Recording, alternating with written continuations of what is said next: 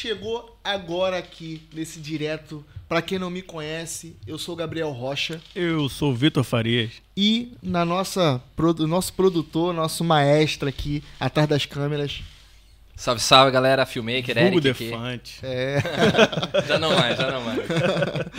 e hoje a gente tem o nosso convidado aqui, um convidado especial.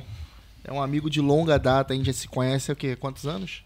17, talvez? Por aí, Eu tô com 16 17, anos. não, Não, eu eu- você tem 17. uns anos à frente de mim.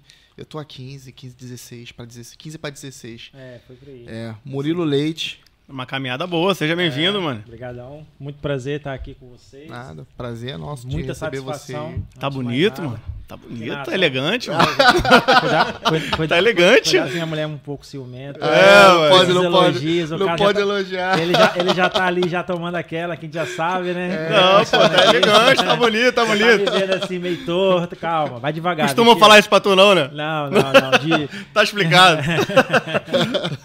Galera, e hoje a gente tem um, um- um lanche especial aqui no, no, no podcast, né? I Love Coxinhas. Tá aqui, chegou pra representar aí hoje aqui. Muito gostoso. É, pra quem não Mandar um conhece, salve- a galera tá Um salve pro Eudes. O Eudes mandou, veio aqui trazer o, Legal. o dono da. Ele- Brasileiro, ele né? trouxe aí. Aí, legal. Muito bom, muito bom. Mas é muito bom mesmo. A gente vai deixar aqui o Instagram deles aqui na descrição desse vídeo aqui. Vale a pena. O pessoal que tá assistindo, que vai estar assistindo essa. Eles essa são de onde? depois. Eles são de São onde? de Mem Martins, mas eles entregam em todo toda a região de Lisboa, Oeiras, Cascais. Eles calculam lá o, o- o frete. Procura lá, galera, que né, vale a pena. Vale a pena mesmo. Muito bom, mano. Muito bom. Brasileiro. Coxinha brasileira. Não, e tem coxinha. Hoje ele mandou coxinha, empadinha, é, pão de queijo é, e croque- croquete e quibe. Legal. Vamos ver se na próxima a gente traz aí um vídeo de trabalho lá deles. Pra poder colocar aqui na, na tela aqui. Isso Vai aí. ficar da hora, o pessoal ver, né? É, então vamos lá, vamos lá. Murilo, tem quantos anos? Quantos anos você já, já, já disse já quantos anos você vive aqui? Já são 17 anos. Quantos anos você tem aqui agora? Quantos anos você veio para Portugal? Com quantos anos você tinha quando veio para Portugal? Como é que foi essa trajetória? Por que, que você veio para Portugal e como é que foi esse começo aqui em Portugal? né? Deixa o garoto Tá respirar. nervoso mesmo, né? Calma, calma, jovem, respira. Antes de mais nada, boa noite a todos que estão vendo em casa, né? Para mim é uma satisfação muito grande estar aqui com vocês os dois, que já conheço há grandes, há grandes tempos, né? De outras, de outras aventuras, de outras saídas.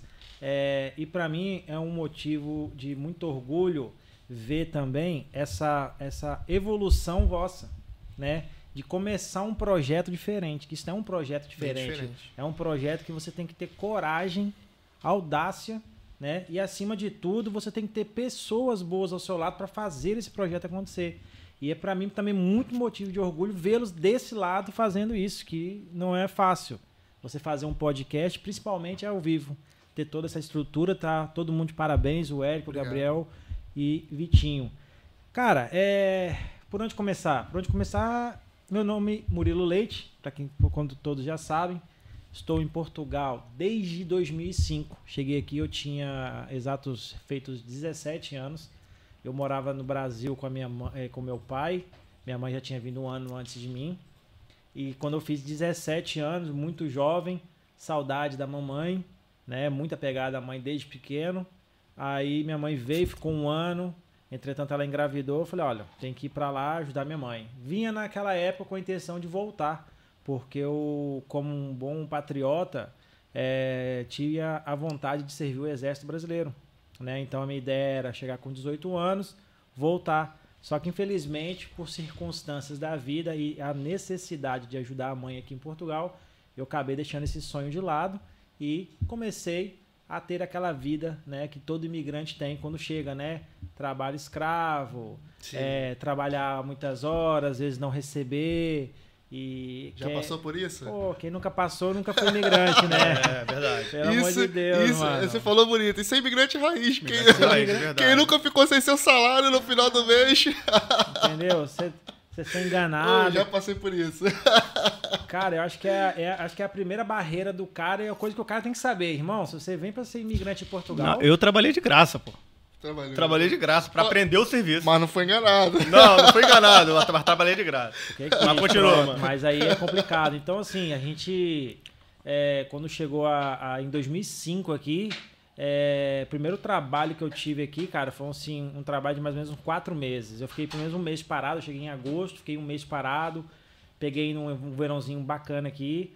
Aí comecei a trabalhar mais ou menos em outubro. Aí trabalhei outubro, novembro, dezembro, janeiro, quatro meses entregando panfleto, publicidade na caixa de correio. Cara, naquela época era uma miséria. Trabalhava o dia inteiro, andava, acordava às seis da manhã, saía de casa às seis e meia.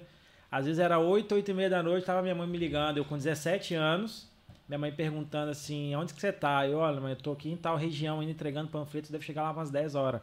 Pra no outro dia acordar às seis e meia da manhã. Né? E às vezes para chegar no final do dia ganhar só 15 euros.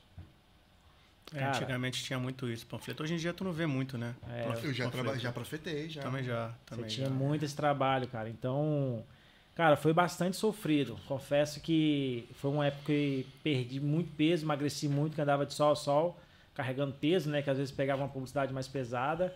Mas por um lado foi bom, porque assim, das experiências ruins você tem que tirar coisas boas. Naquela época, é, eu conheci muitas regiões do país andando, trabalhando, porque você anda muito na rua, conhece várias lo- localidades, inclusive naquela época eu conheci a Serra da Estrela. Foi a única vez que eu fui na Serra da Estrela em 17 anos, trabalhando. Dormi lá em Covilhã.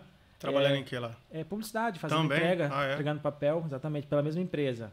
Né? E aí, quer dizer, foi uma coisa ruim que foi boa. Então conheci muitos locais. É, depois disso, né, passei pela. Fui para a parte de vendas. Comecei a trabalhar numa empresa de venda de TV cabo. Eu não sei se vocês lembram, quando vocês chegaram aqui, havia muito trabalho desse para imigrante. TV a cabo, lembra? TV a cabo, internet. Você vendia. Nossa senhora, isso é o que mais você tinha na rua era brasileiro vendendo internet. Né? Na- Nas feirinhas, feira do relógio, você montava umas bancazinhas. E aí, cara, ali comecei já a ver um, um horizonte de ganhar um pouquinho melhor, né?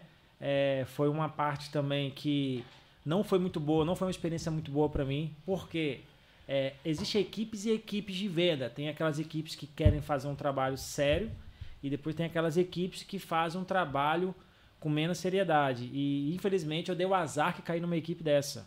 E aí você é aquilo, você acaba fazendo também as coisas erradas. Né? E, e- e tive um prejuízo muito grande depois de uns oito, nove meses, que lá foi aquela questão de trabalhar. é, fiquei ali com dois meses sem receber. Foi naquela época da, da Clix? Foi antes ainda. Antes. Da, da Clique foi depois. Sim. Porque Mas o que, traba- que houve? Então, cara, é, quer, posso falar essa parada mesmo? Pode, fica à vontade. Que que é? Sem, sem- no- é- é aberto, mano. Aberto. Né, também já passou, já Sim, também claro, paguei o que tinha pra pagar. claro. Cara, naquela época existia uma galera que tinha uma inadimplência muito grande de dívida de TV cabo. Então, é, o nosso superior, ele, ele tinha acesso ao sistema da própria operadora. Então, o que, ele conseguia fazer? Ele limpava a di- a inadimplência daquela dívida para a gente conseguir registrar um novo contrato em nome daquele cara. Então, o cara tinha uma dívida, ele não poderia ter um contrato, mas ele de alguma forma fazia aquilo. Não sei como, não me pergunte como.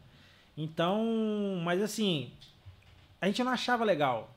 Porque queira bem, queira mal, ia fazer uma coisa errada. Né? Eu, cristão, né, desde pequeno, criado com esses princípios, eu falava, cara, era errado. Mas aí ele falava, olha, se você não fizer, tem outro que faz.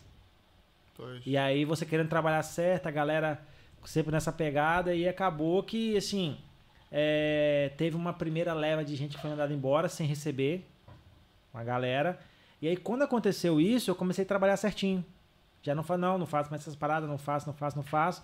E aí comecei a trabalhar certo. Só que depois de uns dois meses veio uma segunda leva de galera mandada embora. Só que você sempre trabalhava e ficava ali tipo 60 dias com retido o, as suas comissões das vendas. E aí não teve jeito. E aí foi dois meses de trabalho, trabalhando, eu contando que ia receber aquele dinheiro. Caraca. Não, cara, e foi numa altura, numa época, foi até um problema. Minha mãe, nessa época, ela se tinha separado do pai da minha irmã. E foi uma época que ela foi morar comigo, né, em casa. Eu falei, ó, mãe, eu tô ganhando bem e tal, não sei o quê. Se você tá tendo problema, vem morar comigo, eu, eu aguento a barra. E aí, infelizmente, foi uma época bem difícil, que a gente morando num quarto, nós os três. A gente chegou no final do mês assim, sem falar, e aí, cadê o dinheiro pra pagar o aluguel? Cadê o dinheiro pra Nossa, comprar comida? Ela com uma criança pequena. Tu um lembra ano. que altura foi isso? Cara, isso foi 2006 pra final Logo de 2007. depois de um ano que tu tava aqui, mais ou é, menos. mais ou menos. Porque eu morei com ela uns quatro meses E depois, quando eu fui trabalhar na TV Cabo, eu tive ficando com ela mais um mês. Que aí, quando eu ganhei meu primeiro dinheirinho, eu falei, ó, mãe, vou ganhar minha vida. Né? Então, pra mim foi muito bom esse trabalho, porque também me tirou de dentro de casa, né?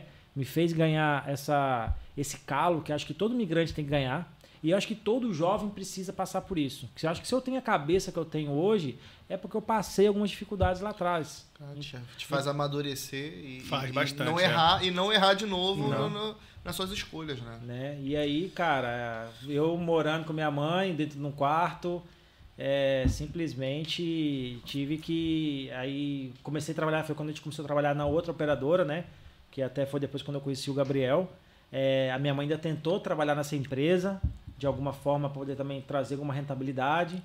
É, na minha época, acho que minha mãe fazia uma faxina até. Então, E assim, nessa, e nessa empresa eu trabalhei e não ganhei nada. Foi, né? Pô, o ca- o cara, o- as vendas que eu fiz, tinha uma pessoa na época, não vou falar o nome, mas tu sabe Não, quem ele é. tá vendo, aí, ele tá vendo Você aí, vai, sabe quem é. vai dar ruim. Ele vai não tá ruim. vendo, mas um dia ele vai ver. Um dia ele vai ver. Não vou falar o nome dele. Ficou com as minhas vendas, sacanagem. O cara ficou É com as minhas vendas. As poucas Eu vendas que eu fiz. seja. As poucas vendas que eu fiz, o cara ficou com as minhas vendas. E eu trabalhei um mês inteiro, fiquei sem, sem, sem salário. O cara tava me ensinando e tava papando as minhas vendas. E eu sempre muito tinha uma- rato, muito rato nessa É, época, mano. bicho. Tá louco. É, e eu tinha uma eu sempre tive uma boa lábia. E eu consegui vender, mas cara, o cara me enrolou, cara. Ele me merda. enrolou. Mano, Vocês recentemente chegaram em brasileiro Portugal, né? tinha, tinha acabado de chegar. Então você que é brasileiro que pensa em malandro. vir pra Portugal, cuidado com o brasileiro. Cuidado com o brasileiro, foi o brasileiro que me enganou. Infelizmente, mano, infelizmente acontece muito. Mano, que os que e- mais prejudicam a gente, às vezes, é os brasileiros. E eu né? posso dizer pra você, assim, eu já fui prejudicado. Depois, assim, depois eu acabei numa cilada. Também eu entrei depois numa outra empresa de telecomunicações também, a PT na época, né? Hoje é Mel. É, a gente. Eu também comecei a trabalhar pra um cara Bem aí. lembrado, PT. É. Era PT, né? Portugal Telecom. É. Aí depois entrei nessa outra empresa, também fui trabalhar numa, numa empresa onde os caras falavam que é, base mais comissão, então você já estava assim um pouco é, desestruturado, porque eu só ganhava comissão na outra, não ganhava base. Então você vai para uma que tem base mais comissão. E aí você começa a correr atrás, de repente chega no final do mês, e aí, cadê? Putz, é, cara, foi desespero.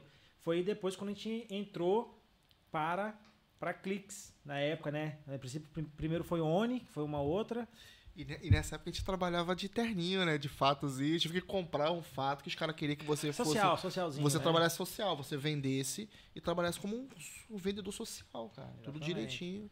E aí, cara, é, foi foi aquela dificuldade. Minha mãe começou no trabalho, não dava. Minha mãe na época até fazia salgados ainda pra vender pra fora. Era o que acho que foi o que aguentou a gente naquela E época. o salgado da tua mãe é bom, já comi. É, salgadinho era É bom. gostoso. E foi o que acho que aguentou a, a, a- nossa a nossa renda na- naquela época, né?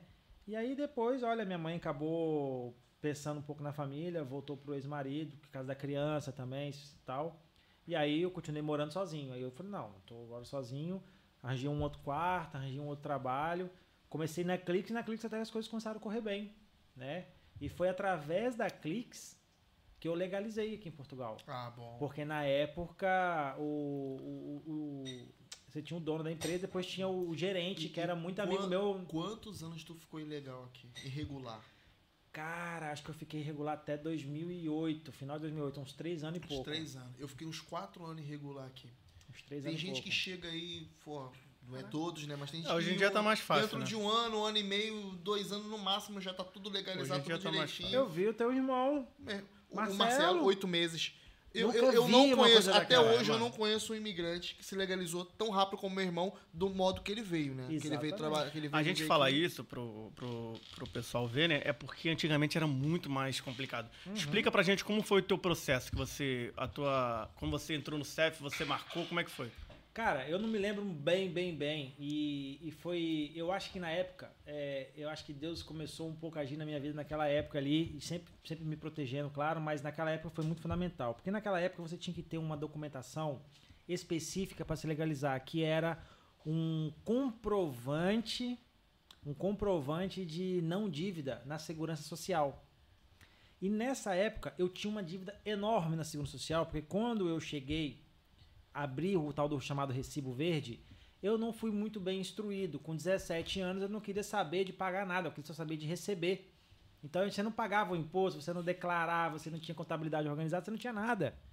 E o que aconteceu? Aquilo foi acumulando a dívida de segurança social não paga. Né? Você tinha o primeiro ano de isenção, como todos têm, mas o segundo ano você tinha que pagar lá os descontos, que é o famoso INSS, né? Sim. Que é lá do Brasil, aqui é Segurança Social. Rapaz, e aí, para legalizar no CEF, eu tinha que levar esse famoso bendito documento. A minha sorte, que naquela época, saudoso Rui, lembrei do nome dele agora, eu trabalhava em frente à Segurança, à Segurança Social, não, a loja do Cidadão, lá em, lá em Lisboa, lá em... É Campo Grande? Não, não, aquilo é restauradores. E tinha uma loja do Cidadão ali que agora virou uma loja de roupas. E tinha um- Verdade, foi uma das primeiras. é, eu trabalhava, tinha uma, eu montava Eu uma bancazinha da Clix ali na frente pra vender. Chegava Eu cedo, lembro dela. 8 e meia da manhã, tal, enfrentava a galera na fila já pra vender internet. E nessa época eu tinha uma vantagem, que eu, além de vender, eu ia na casa do cliente e instalava. Coisa que poucos técnicos sabiam fazer. Por quê? Porque eu tinha uma experiência antes de Portugal de trabalhar em telecomunicações no Brasil, que foi uma das minhas profissões aqui também, que já vamos entrar nela. E aí o que aconteceu? Tinha um cara que todo dia conversava com a gente lá na frente, que a gente não sabia quem era, que eu expliquei pra ele, por acaso, a minha situação. Que olha, cara, eu fui no CEF, não quiseram me legalizar porque eu tô com uma dívida aí de uns 3 mil euros, eu preciso só de um papelzinho dizendo que eu não tenho dívida da Segurança Social. Na época o sistema não era cruzado, né? E aí, quando pensa que não, ele falou, mas é só isso? Eu falei, cara, é só isso. Ele falou, seu problema tá resolvido. Sexta-feira você vem, você vem aqui falar comigo. Ele falou assim, quando é que você vai no CEF de novo? Eu falei, ah, putz, tá marcado para daqui 15 dias. Ele falou, então sexta-feira você vem cá e fala comigo.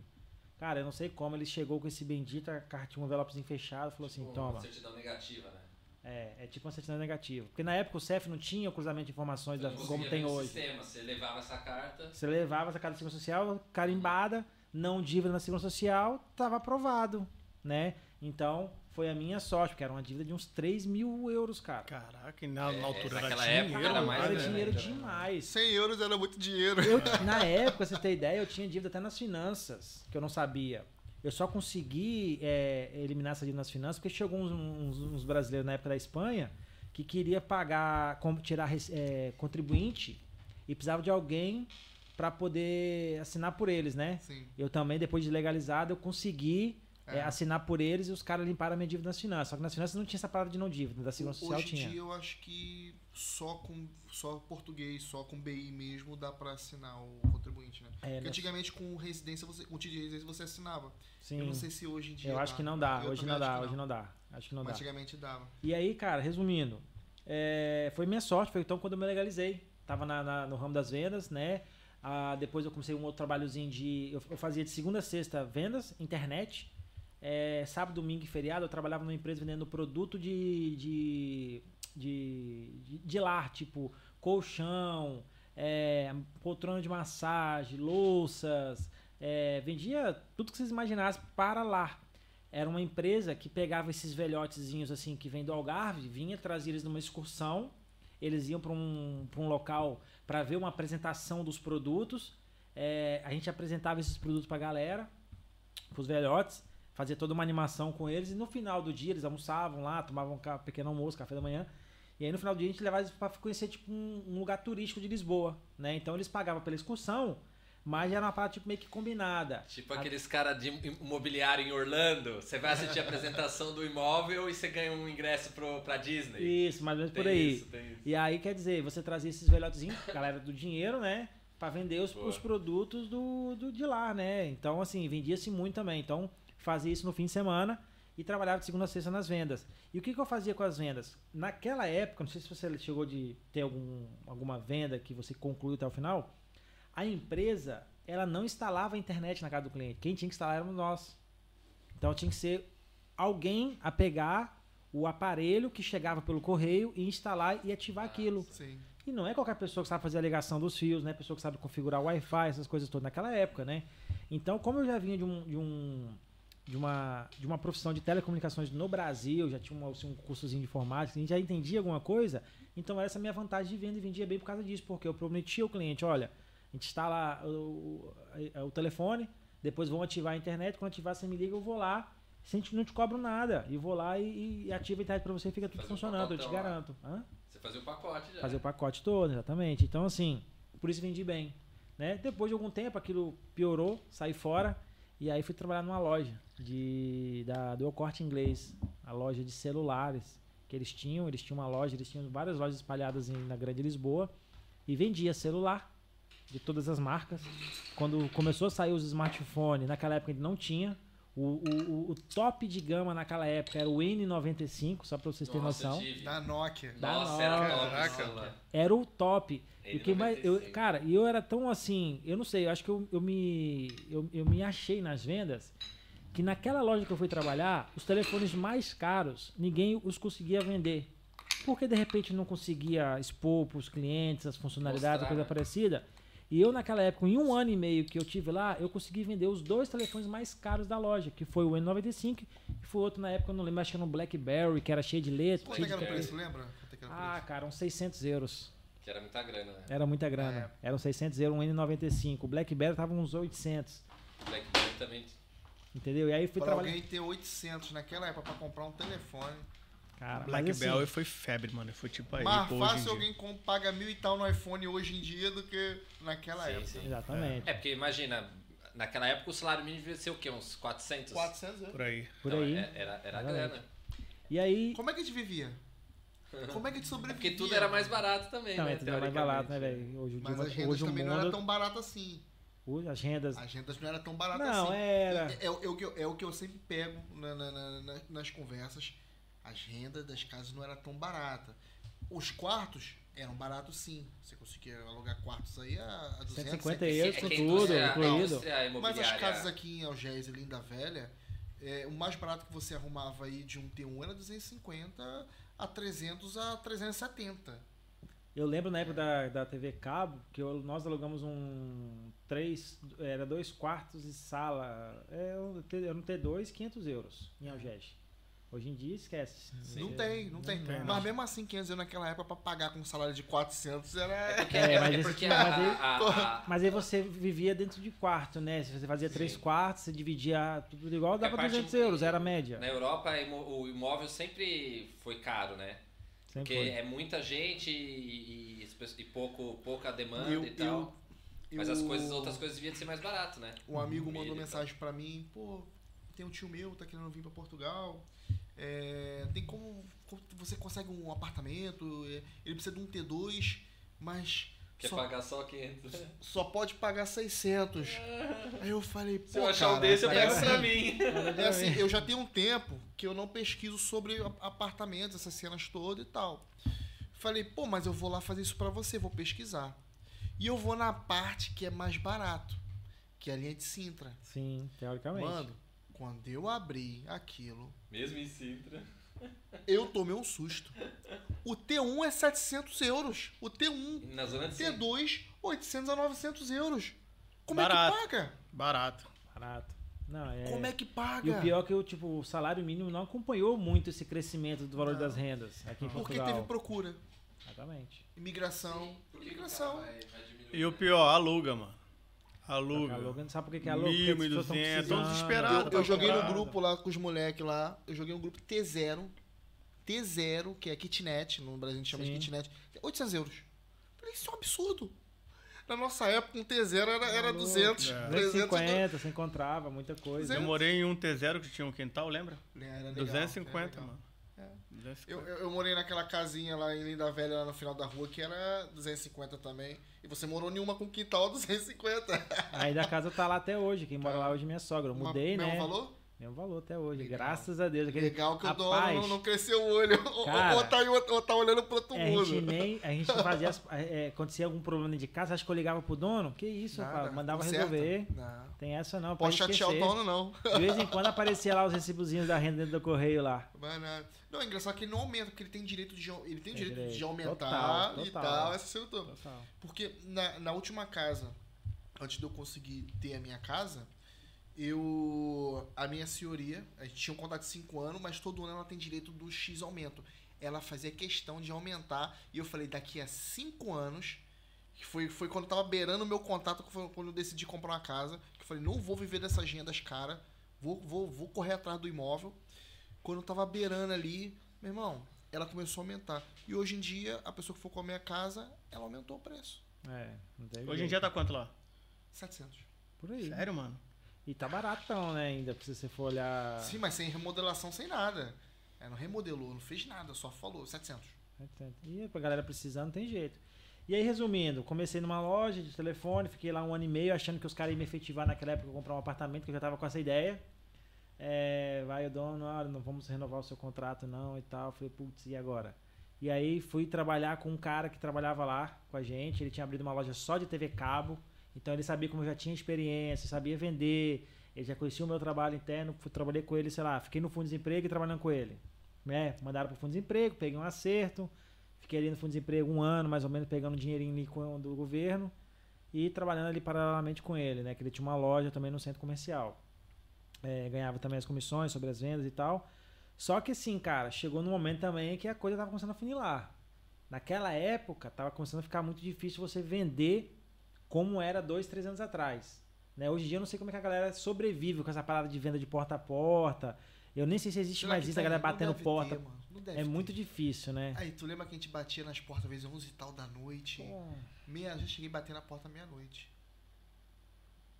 Eu não sei como é que a galera tá fazendo hoje, né?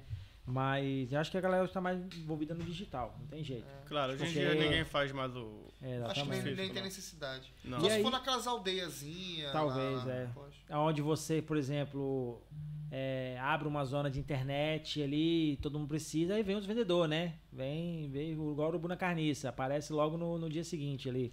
É, eu, eu falo porque eu convivi com essa raça aí também. Não, pera lá, pera lá. Eu, a- antes da, da pandemia, me bateu na porta lá uma menina vendendo Vodafone. Vodafone. É. Ainda deve ter pessoas que trabalham batendo porta. Mas pronto, bem pouco comparado a isso. E aí, cara, foi afunilando, foi afunilando. Aí o cara também começou a querer fechar a loja e tal, não sei o que. Ele tinha um sócio lá que não dava certo. Falei, e agora, cara? Putz, aí eu falei, olha, coisa que eu sei fazer e aprendi bem fazer no Brasil, que graças a Deus meu pai me ensinou, foi mexer com telecomunicações. O que que era? Mexer, fazia instalação de central telefônica, rede estruturada. Então eu já entendi alguma coisa de telecomunicações. E aí comecei a procurar para trabalhar de ajudante instalando internet. Né? E aí foi quando eu entrei, que eu tinha um camarada que eu jogava bola com ele lá na, perto de casa. E ele era técnico de uma, da- de uma dessas empresas, prestava serviço também. Comecei a ser ajudante dele tal. Com dois meses eu fui pro curso da empresa para poder é, é, virar técnico. Né? Nessa eu já estava legalizado. Eu já tinha tirado minha carteira de motorista Legal. né? Então já tinha feito esse- essa, essa progressão.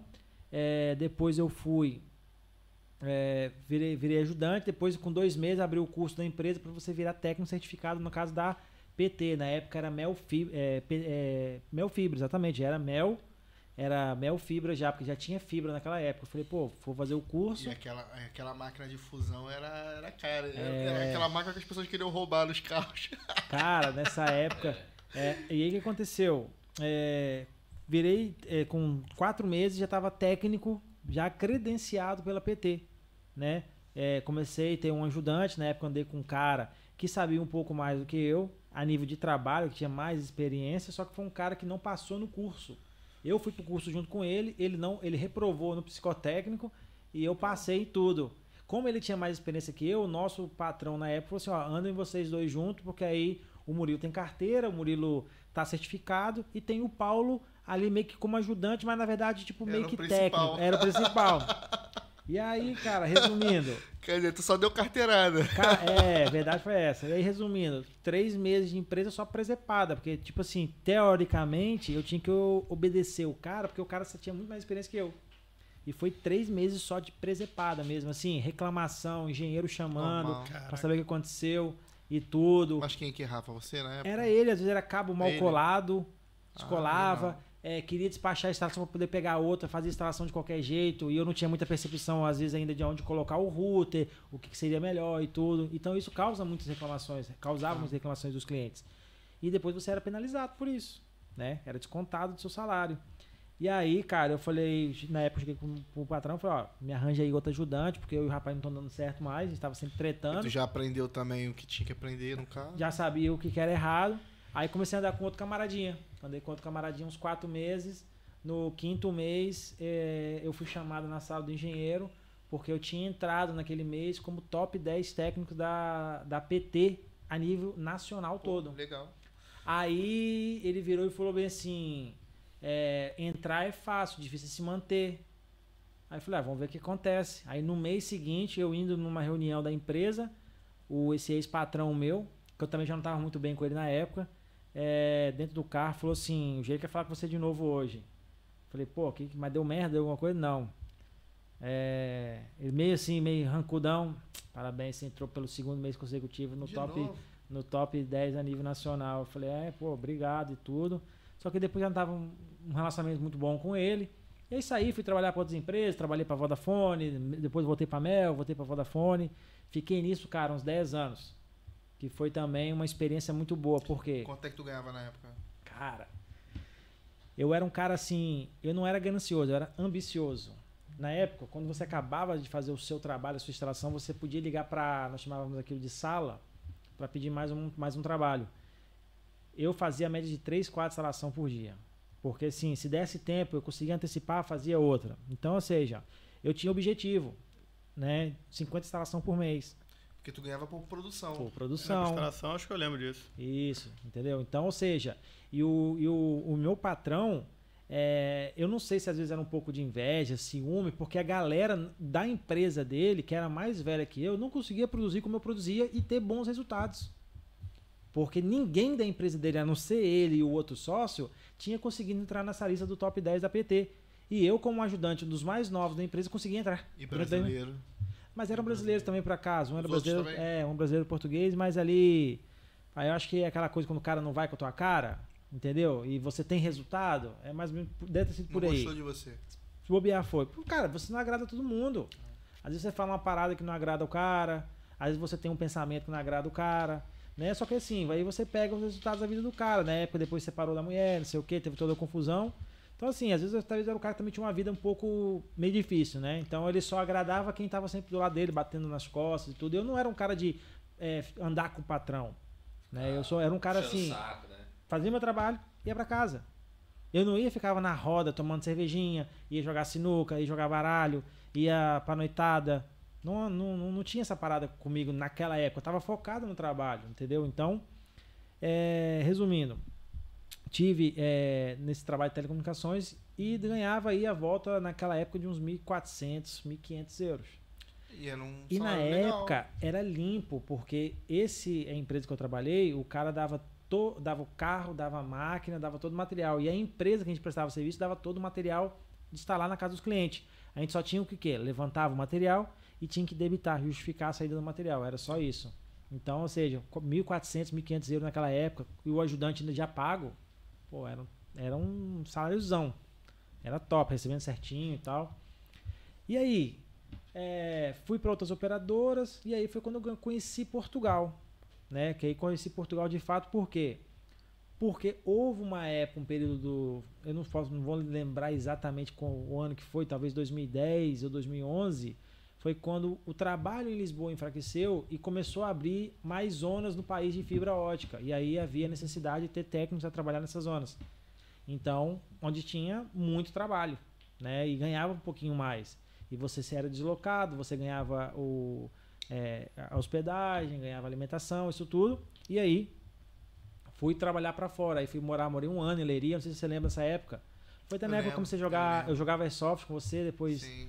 Né? Então, morei em Leiria. pra- tu foi pra tirar, tirar aquela vontade de ser militar que tu tinha no Brasil. É, Que tu queria ser militar no Brasil. Sim, Foi. Foi pra poder tirar essa vontade. é, teve que ser, teve que ser. Mas foi bons anos, foi legal. Foi. E aí, cara, ah, tá, agora eu entendi, agora eu entendi a que você tava Entendeu? Tu entendendo. tá. Agora, agora E que eu não sabia dessa, eu não sabia É. que tu queria ser militar Não, no que Brasil. é, exatamente, exatamente. Por isso que eu gostava da Prada da Soft. Mas depois é aquela coisa. Um ficamos Não uns dois anos deu. jogando no Foi, máximo. foi. Só que depois a vida com filho e não sei o que foi mais E difícil. vou te falar uma coisa. Um lugar que a gente foi, que eu curti pra caramba, foi em Tomar, que a gente foi jogar em Tomar. Dia 4 eu vou voltar lá com o mesmo pessoal, com o cara que me apresentou o esporte, que foi o, o Amado. O- ele me apresentou o esporte. E vou lá ter com ele, Bacana. dia 4. Vou lá jogar lá com a, com a equipe. Eu não sei se ele lembra de mim, se ele lembrar, manda um abraço Ah, lembra. Lembra, lembra. Que a gente era, uns poucos brasileiros nesse, nesse Ah, esporte aqui, né? Era no dedo. seleto. Era pra contar no dedo de Brasil que tinha no esporte. Era seleto, é. Hoje em dia tem muito. Hoje em dia tem, né? Ah, claro, mas também você abriu um mercado muito grande ali para os brasileiros aqui Foi, foi. e, e tirou um pouco esse preconceito que havia, né? Porque era um esporte novo em Portugal, né? Só mudando um pouco o assunto. Era um esporte novo, era um esporte muito seleto, Excelente. né? E para te aceitarem foi difícil. Né? De repente já havia mais algum outro brasileiro, Um mas brasileiro que apareceu do nada é, pra começar no esporte aqui. e hoje é o brasileiro com maior influência em Portugal no esporte, Sempre. né? Verdade, mano. Pra quem não conhece, o Gabriel tem o maior, tem o maior canal. Vocês têm um canal, Tem um canal. e o Instagram também, relacionado a soft, é o maior que tem aqui É em o Portugal. É o maior. Já conheci são- Quem não, quem não conhece, pesquisa aí. Tá como o teu. Quando- é, A Rocha, o canal no YouTube é, é SoftGF. O teu Instagram. E o Instagram é rocha underscore G01. Dia É zero verdade, um. mano. Mas tem sempre aqui no, no, no TikTok do e tudo. podcast, TikTok. TikTok tá maior, Instagram né? tá 50, TikTok tá grandão. 54 mil no 54 TikTok. mil, mano. Isso aí, mano. E aí foi, cara, tive em Leiria, fui, conheci várias regiões, desde o Algarve, é, várias, várias, várias regiões mesmo. Voltei para Portugal, voltei para Lisboa depois. Foi na época em Leiria, foi quando minha esposa engravidou. Então tive de fato a necessidade de voltar a morar em Lisboa, né? Porque não tinha como com ela Eu grávida. naquela época de que você tava em Leiria, era, era puxada, hein? Pô, cara, eu, eu, eu lembro que era assim, eu cheguei durante uma época que eu ia um fim de semana pra cá e ela às vezes um ia fim de semana pra lá ficar lá comigo. É, eu lembro que chegou numa época que eu falei assim, cara, não dá mais pra ficar longe de casa não, né? É, aí eu vinha três vezes por semana. E aí era puxado, que era uma hora e quarenta de viagem. Né? Então você fazia uma hora e quarenta de viagem à noite, pra voltar no outro dia de manhã pra trabalhar. Puxada. Era eu, um amigo meu, o Pauleta, a gente sempre fazia essa viagem, de- dividia as despesas. Pauleta. Lembra do Pauleta, né? Claro, claro. claro. Pauleta, flamenguista. Tem tempo que não falo Mandou com pra ele o podcast? Não, depois tu manda tem- ele, depois tu manda pra ele. vou. Abraço aí, Pauleta. Tamo junto. É, nessa época, então, a gente voltava. é, e aí, minha esposa engravidou. é, eu falei, ó, tem que voltar pra Lisboa. Eu falei, e aí agora? Chegar em Lisboa, trabalho fraco em Lisboa, como é que eu faço? E aí, nessa época, eu conheci um, um patrão que foi o último que eu tive nesse ramo de telecomunicações, que eu fiquei quase dois anos e meio, três. E nessa época, eu, eu não trabalhava em Lisboa, eu trabalhava naquela zona ali, Samora Correia, Benavente, é um pouco afastado depois do carregado, trabalhava nessa região. Mas assim, todo dia vinha pra casa. Então eu tava felizão, né? Saía de manhã. Era tra- longe, mas pra quem foi pra mais longe ainda, vê Exatamente. Então, compensa. era 50 minutos pra lá, 50 minutos pra cá todo dia. Então, assim, aí comecei tal, tal, tal, só que depois chegou, começou a ficar exaustivo. Né? Por um lado, você é bom porque melhora a sua condição, mas depois de um tempo ficou sim. exaustivo, porque aí só me mandavam pra lá. Eu falei, não, espera aí, tem trabalho pra cá em Lisboa também. Me coloca em Lisboa. Mas Aí- ne- nessa época, essa zona tava crescendo muito. Tava. Então tava tendo muita instalação, muita procura de instalação. Aí nessa região, É, exatamente. Imagina os vendedores que foram lá vender nessa zona na época. Sim, cara, é isso que acontecia. Por exemplo, você abrir, eles abriram a zona, aí logo, tipo, uma semana depois, os vendedores já tinham informação, e aí começava a vender, pá, pá, pá, pá, pá, fazia contrato com todo mundo. Depois vinha a gente com com, é, os técnicos depois de um tempo, fazer as instalação. Então, assim, teve muito trabalho, cara, muito trabalho mesmo. Até hoje em dia ainda tem, porque ainda tem zonas que não tá tão explorada. Então, eles estão passando fibra ótica em Portugal praticamente todas. Regiões que você nem imagina, cara, tem fibra ótica. Bacana, isso é bom. Isso é bom. Então, a comunicação, a telecomunicação em Portugal é um dos países mais avançados. Ninguém, a galera não sabe disso, mas a nível de, de internet, para quem gosta de trabalhar com internet em Portugal, você tem 5G em qualquer lugar. Grandes metrópoles. A cobertura em si, né? Cobertura. Você viaja na autoestrada conectado sempre na internet. É difícil você Sim. não ter rede. Uma situação ou outra, mas muito difícil. Eu Sim, falo eu, porque eu, quando. eu assisto, eu tenho um plano ilimitado Uhum. e eu às vezes assisto podcast quando eu vou viajar na estrada, tô dirigindo, eu boto podcast no YouTube, não tem problema que não tem, é dados infinitos, né? Exatamente. E daqui ao Porto você vai, pelo menos, Sempre com rede. você vê que não cai assim, é, Não Mas cai. qual é o podcast que você assiste? é antes, né? ah, tá. Não dá mole não, pô. Pô, mas o cara assiste ao vivo toda vez, pô. Tô Não, aqui, né? Assim, tem que- Não, eu vou te falar, no começo eu Não aguento mais ver a cara desses Ah, caras não, aqui. mano. come- eu vou te falar, no Você ficava começo assistindo? eu reassisti, eu Tá ficava trabalhando e reassistindo o nosso podcast. Porque às, vezes, no começo, a gente queria ver os erros que tava tendo pra gente poder eliminar Uhum. e acertar e tal. É, e antigamente era, era, era, era- A gente não era ao vivo, era gravado. Vou botar, vou botar os salgados aqui. Manda bala, manda Vou bala. botar aqui que a gente. Salgadinho tá- aqui na minha frente aqui, Pô, pô. Vai, cheirando vai ficar- almoço, pô, cheirando. Tá cheirando, né? Pera aí. Bota o vai salgado aqui. aí, agora melhorou, média aí. Pô, bota aqui no meio. Olha a vida melhorando, ó. Olha a vida Aí melhorando. sim. Já agora vê lá se tem. Ah, tu vai sair agora? Vai Não. sair. Vê lá se tem algum. algum- Sim, sim, sim. Como é que tá a galera aí? O, o... Depois me vê o, o monstro aí. Como é que tá o chat aí? Vamos ver o chat aqui, aproveitar esse, vezes é- essa pausinha. Aí que a gente vai comer um Tá salgado. mandando salve aqui, bastante gente, nossos... Ô, salgado muito bom esse salgado, hein? Valeu, Eudes. Eudes, você tá assistindo aí, eu, eu curti, curtimos os salgados. Quem sabe aí bom mesmo. a gente Bom. rola uma parceria nos próximos, a gente traz aí mais pros nossos convidados aí serem bem servidos. É, vamos lá. ah, Lígia Caroline, boa noite. Ó, meu amor. Também a Kathleen. meu amor. Meu amor, bem? Núbia Luz. Será que o meu Alô, amor- Núbia. Será que o meu amor comparece também? Sei não. A Núbia dizendo que a Lígia já panfletou também. Dizendo Acho que geral passou por isso, mano. Tá Panfletagem. cheio de bolha. Não, mas só quem, só quem é raiz, só quem é raiz. Ai, verdade. Hoje em dia não tem mais, não. O, Hoje em dia os o- imigrantes que chegam agora não querem O profetar, Mauro não. tava lembrando da Sapo, né? Que fazia. Acho que era provedor, né? Sapo, é. A Sapo. Pois, pois. Era o provedor da PT na época. Aí, ó, Gina Santiago, mandando boa tarde pro Vitão. Gina é minha tia. Boa tarde, tia. Boa, boa tarde pra todo mundo. Valeu. Flávia Carvalho também, mandando Ai, salve. Aí, ela aí. Chegou, tá olha aí. Olha ela aí, ó. Olha ela aí, ó. A fotinha ali. Não me decepcionou, só faltou botar o leite no final ali, pô. Mulher casada, pô. Pô, tem que mudar. É. O César Sniper mandou Tamo junto, top. brasileiro é Ó, o. Juninho aí tá assistindo. Alô, né? Juninho. Boa, Juninho. Tem que me aturar, Ó, ó. hein, Juninho. Gato branco. Ih! Alô, ih. gato. Aí, aí, ó. Alô, Amor gato. do Murilo, aí, ó. Amor do Murilo. Gato Branco, pra quem não sabe, mandei um salve pra ele. Esse dia fizemos uma gravação no podcast aqui. É, quando sair, falar- ele vai ver. Lembrei dele que Gato Branco, no meu, na minha trajetória de é, agente de viagem, que eu era um agente, né? Hoje eu sou uma agência. A gente vai chegar nesse, nesse ponto. Vamos chegar, aí. mas Gato Branco foi um dos principais caras que me deu maior moral quando eu comecei. Que foi ele que deu o boom, né? Da tua que eu parada. fiz numa venda só com ele, sei lá, levei, levou a família toda, acho que foi o casamento dele. Foi, foi. Vendi pra todo mundo. Casamento surpresa. Foi minha surpresa? Foi, foi. É, então, assim, gato, muito obrigado por você ter me ajudado naquele princípio. Sou muito grato a você. Sua próxima viagem comigo, 100%, 5% de desconto. Aê. Ah, ficou aí, ó.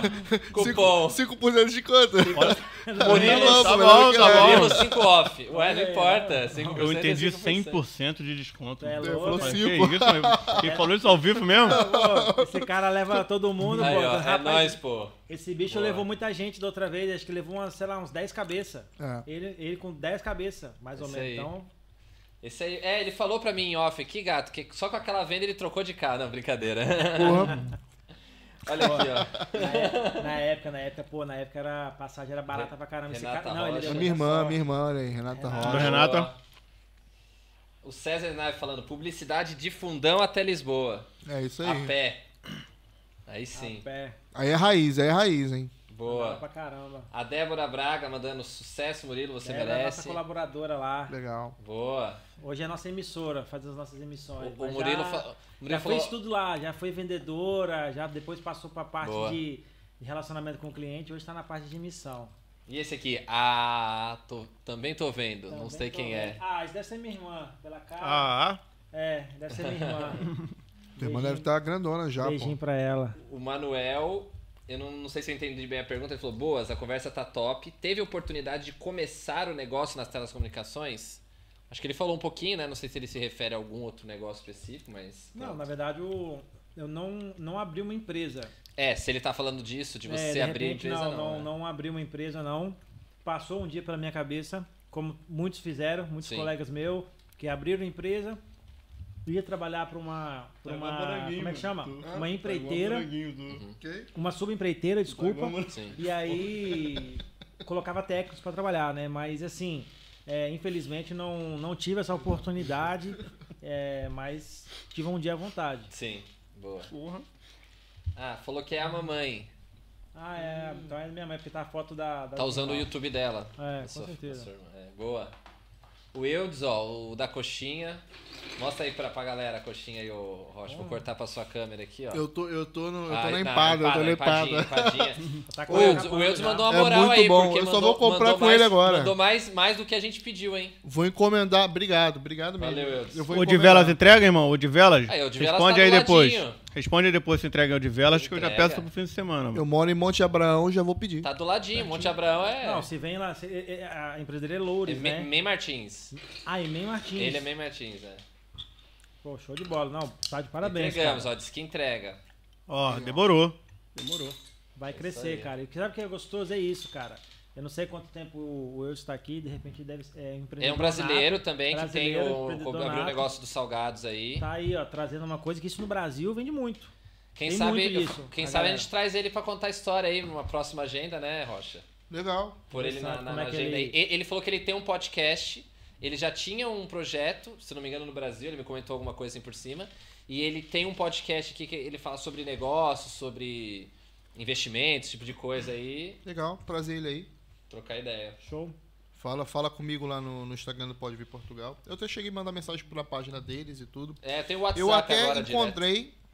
Eu encontrei a página deles pelo Review, Review Portugal, um casal que faz review que foram, Ah, fizeram tá. um vídeo.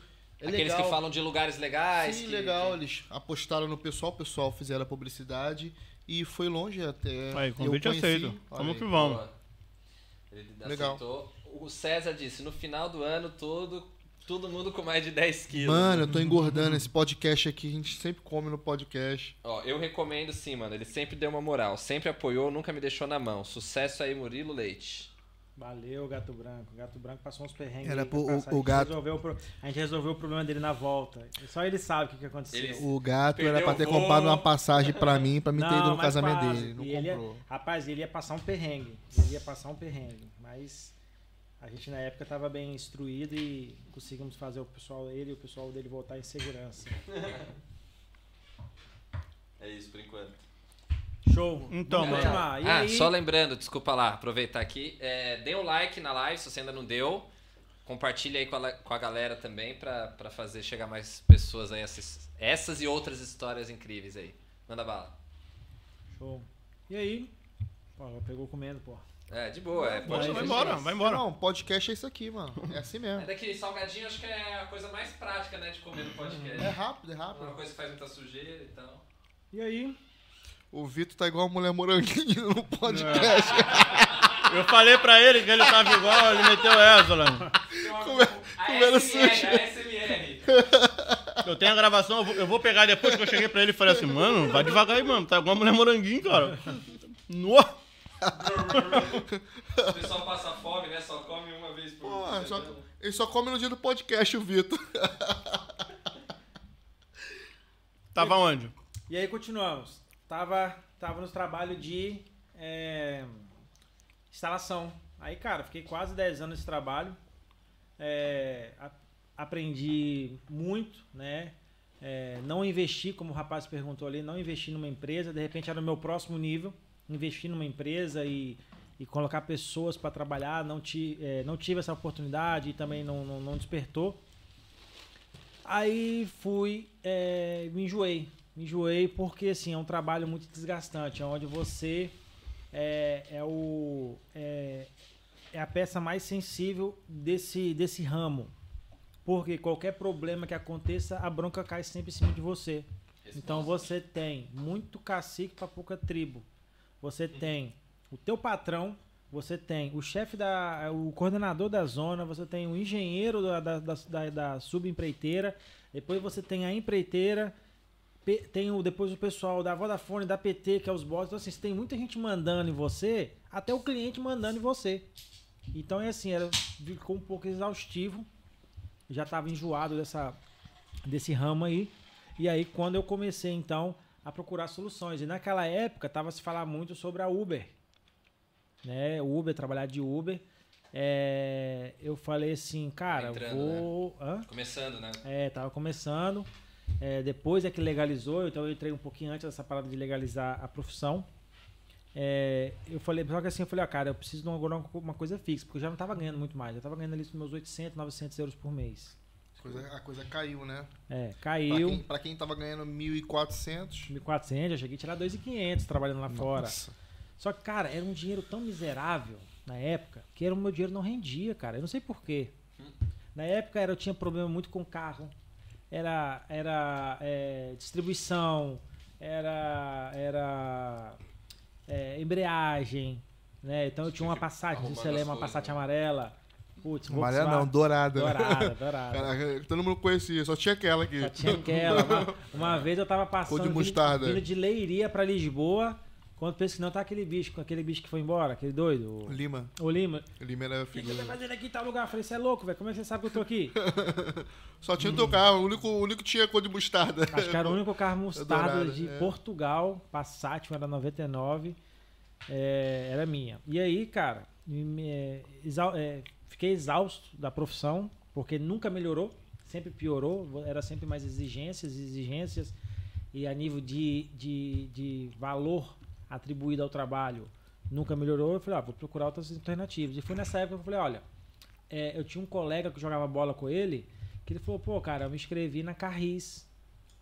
E meu primo já tá lá um ano, diz que é uma parada boa, dá pra tirar uns 1.100, 1.200 euros por mês, tranquilo. Trabalha pro Estado. É, trabalha pro Estado, regalias, tudo mais. Desculpa lá, explica o que é o Carris pra galera. Pois é, pra quem não sabe, Carris em Portugal é a maior empresa de transporte público de passageiros aqui. É a principal hoje, na verdade, né? Hoje Eu você vou- tem outras, Eu mas vou a Carris- trazer um- uma pessoa que vai falar só sobre a Carris, que trabalha na Carris, que é o Denis. Ah, o Denis, Ele falou que você ajudou ele. Foi, Ele foi eu que dei as indicações pra ele lá, na trazer ele época. pra ele contar como é que é a experiência dele de trabalho. né? É, e aí, cara, é, me inscrevi. Foi um processo doloroso de uns seis a oito meses, mais ou menos, desde a inscrição para ser chamado, fazer todos os exames que você pensar, faz exame toxicológico, faz exame à cabeça, exame ao peito, sangue, urina, fe... rapaz, faz um exame tudo, psicotécnico. Aí, para quando você ser aprovado, para depois você fazer o curso, porque na época eles estavam dando o curso, ainda estão até hoje, porque se eles não formarem, eles não têm pessoas para trabalhar, porque ninguém hoje paga para tirar carteira de motorista de ônibus aqui em Portugal. Então o que acontece? As empresas é que pagam para o funcionário tirar. tirar para trabalhar para ela. Né? Então ela faz uma coisinha meio é- amarrada ali. Como é que funcionava? Tu ficou um tempo, eles ficaram pagando esse tempo todo? Como é que ficou Então, foi, foi uma- feita uma parada durante os dois meses de, de formação. Nós recebemos um salário de 800 euros pela formação, né? Correndo o risco de não passar. Então quer dizer, você fazia o curso e recebia 800 euros. Recebi 800 Ah. euros, exatamente. Foi, foi um Legal. acordo. Foi bem difícil receber no princípio, mas pagaram. É, aí fiz o curso, foi dois meses. Aí foi contínuo, né? Foi todos os dias. Foi para tirar a carteira e depois foi para tirar o CAN, né? Porque para quem não sabe, em Portugal, para você trabalhar em pesados, não é só ter a carteira D, como muitos que estão no Brasil pensam que é. Você tem que tirar o, acho que é o certificado de aptidão de motorista, uma coisa assim que se chama. Sim, é um curso profissionalizante. Curso prof- Esse é o cão mesmo que serve pro caminhão, não? É, não, É? é? mas é para uma coisa é para passageiros, outra coisa é para pesados Ah, de mercadorias. Mas os Então, dois fazem o CAM, mas cada um com a sua, com a com a sua especialidade. Então, sim, quem sim. faz para passageiros não pode conduzir pesado, pesado de mercadorias. Eles têm Entendi, que fazer um pesado de mercadorias. E aí foi dois meses intenso. E depois, entre esses dois meses, o que, que foi? Foi a carteira, foi o CAN e foi conhecer as rotas da estação que eu ia trabalhar. Porque quando você trabalha para uma estação aqui, você tem que conhecer todas as rotas. Então era mais de 25 rotas. Então foi tipo assim, 20 dias intenso de formação, de segunda a sexta, Eu trabalhando não bom no sábado. memorizar caminhos, não. Você Cara, foi muito bom, porque... No princípio foi complicado. Mas aí que está. Eu, nesse período, depois que eu, eu saí da, das telecomunicações, eu tive rodando quase uns nove meses ou dez meses seguidos de Uber. Porque até eu ser chamado, começar a, a fazer todos os exames, começar a trabalhar, eu ainda demorei um tempo. Então eu fiquei mais ou menos quase um ano Uber Driver trabalhando. Tive uma época de trabalhar de Uber Eats também, trabalhei fazendo entrega, mas a maioria das vezes foi Uber Drive. E aí, cara, comecei pá, pá, pá. É, tirei, a, tirei a carteira, tirei o CAN, conheci as rotas, fui aprovado. Aí trabalha pro Estado, né? Colocar de baixo, fica à vontade. Força. Aí seis meses ali, a- podendo ser mandado embora a qualquer hora, porque era um contrato de experiência de seis meses, mas com aquela, com aquela preocupação que você pudesse, de repente, numa falha, dispensar. Passou seis meses, ninguém comunicou nada, efetivo do Estado. E aí, cara, você fica tranquilo, né? Com a cabeça de boa. Porque queira bem, queira mal, trabalhar para o Estado é muito bom pelas regalias, pelo, pela, pelo comodismo. Eu estava trabalhando numa estação muito Estabilidade, né? estabilidade, cinco minutos da minha casa. Às vezes, às vezes não levava nem cinco minutos para poder chegar no trabalho. Porque às vezes eu pegava o autocarro, o ônibus, na estação. Eu saía com ele da estação, ia fazer a rota e voltava. Então às vezes era pô, maravilha. Comecei a ter uns horáriozinhos bons, tá? Comecei a ter uns horáriozinhos assim, bem. é, bem tranquilos a nível para poder trabalhar. Já estava trabalhando de manhã, um pouquinho, um pouquinho à tarde. Para tarde para noite. Então já almoçava em casa e já tinha o sábado, domingo e o feriado também em casa. Então tava naquela estabilidade que toda pessoa quer, ganhando seus 1.100, tranquilo. Só que é o seguinte, sem projeção nenhuma de você crescer na vida. É aquela coisa que é aquilo e acabou. Não tem, não tem essa, né? E aí veio pandemia. Quando veio a pandemia, é, eu já estava na Carris, então quem estava fazendo curso na época paralisou. Eu já estava efetivo, já tinha passado seis meses, então tipo, não tinha nem a hipótese de mandar embora, porque é, diminuiu muito as carreiras a nível de carros rodando na rua. E o que, que foi bom? Acho que no prazo de uns seis meses, Gabriel, sem brincadeira, a gente conseguiu é, trabalhar só tipo 3, 4 horas por dia e ganhava o mesmo. Então foi muito bom. Eu trabalhava 3, 4 horas e ganhava o mesmo que eu ganhava trabalhando o mês inteiro normalmente. O que aconteceu? Eu falava, olha, tá todo mundo em casa. Eu trabalho só 3, 4 horas por dia. Cara, vou fazer mais alguma coisa para ganhar mais, mais algum dinheiro. Aí fui voltar a entregar Uber Eats. Teve uma época aí nesse período que eu entreguei Uber Eats. E falei, ah, vou, eu, tenho, eu tenho a minha conta ainda. Eu vou então reativá-la e vou entregar Uber. E aí comecei. Tal, tal, tal. Só que há um tempo atrás, quando eu saí da Uber Drive, eu emprestei a minha conta da Uber Drive para um parceiro amigo trabalhar.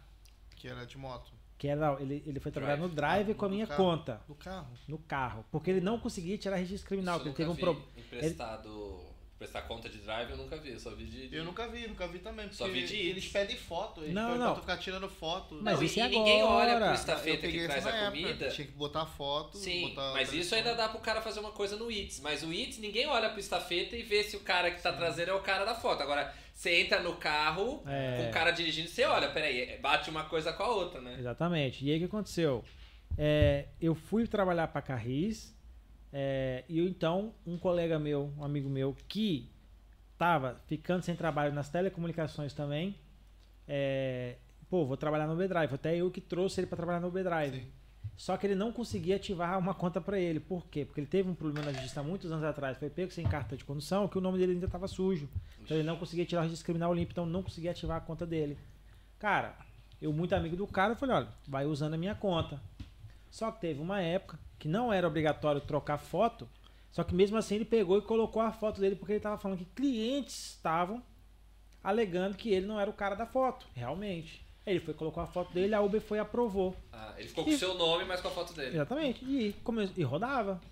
Cara, quando eu fui pra Uber Eats, que eu fui nesse intervalo de trabalhar na Carris 3, 4 horas por dia e na Uber Eats, na conta da Uber Eats estava a mesma foto da conta da Uber Drive. E tava a foto dele. E nesta época, eles começaram com essa parada de confirmar a foto Bater. de selfie. Cara crachá. Cara crachar. E aí, resumindo concluído, eu fui tirar a minha foto. O que que aconteceu? Ah, foi quando você se lascou, a né? conta foi e bloqueou. E aí bate o desespero, né? Bate o desespero no bom termo, por quê?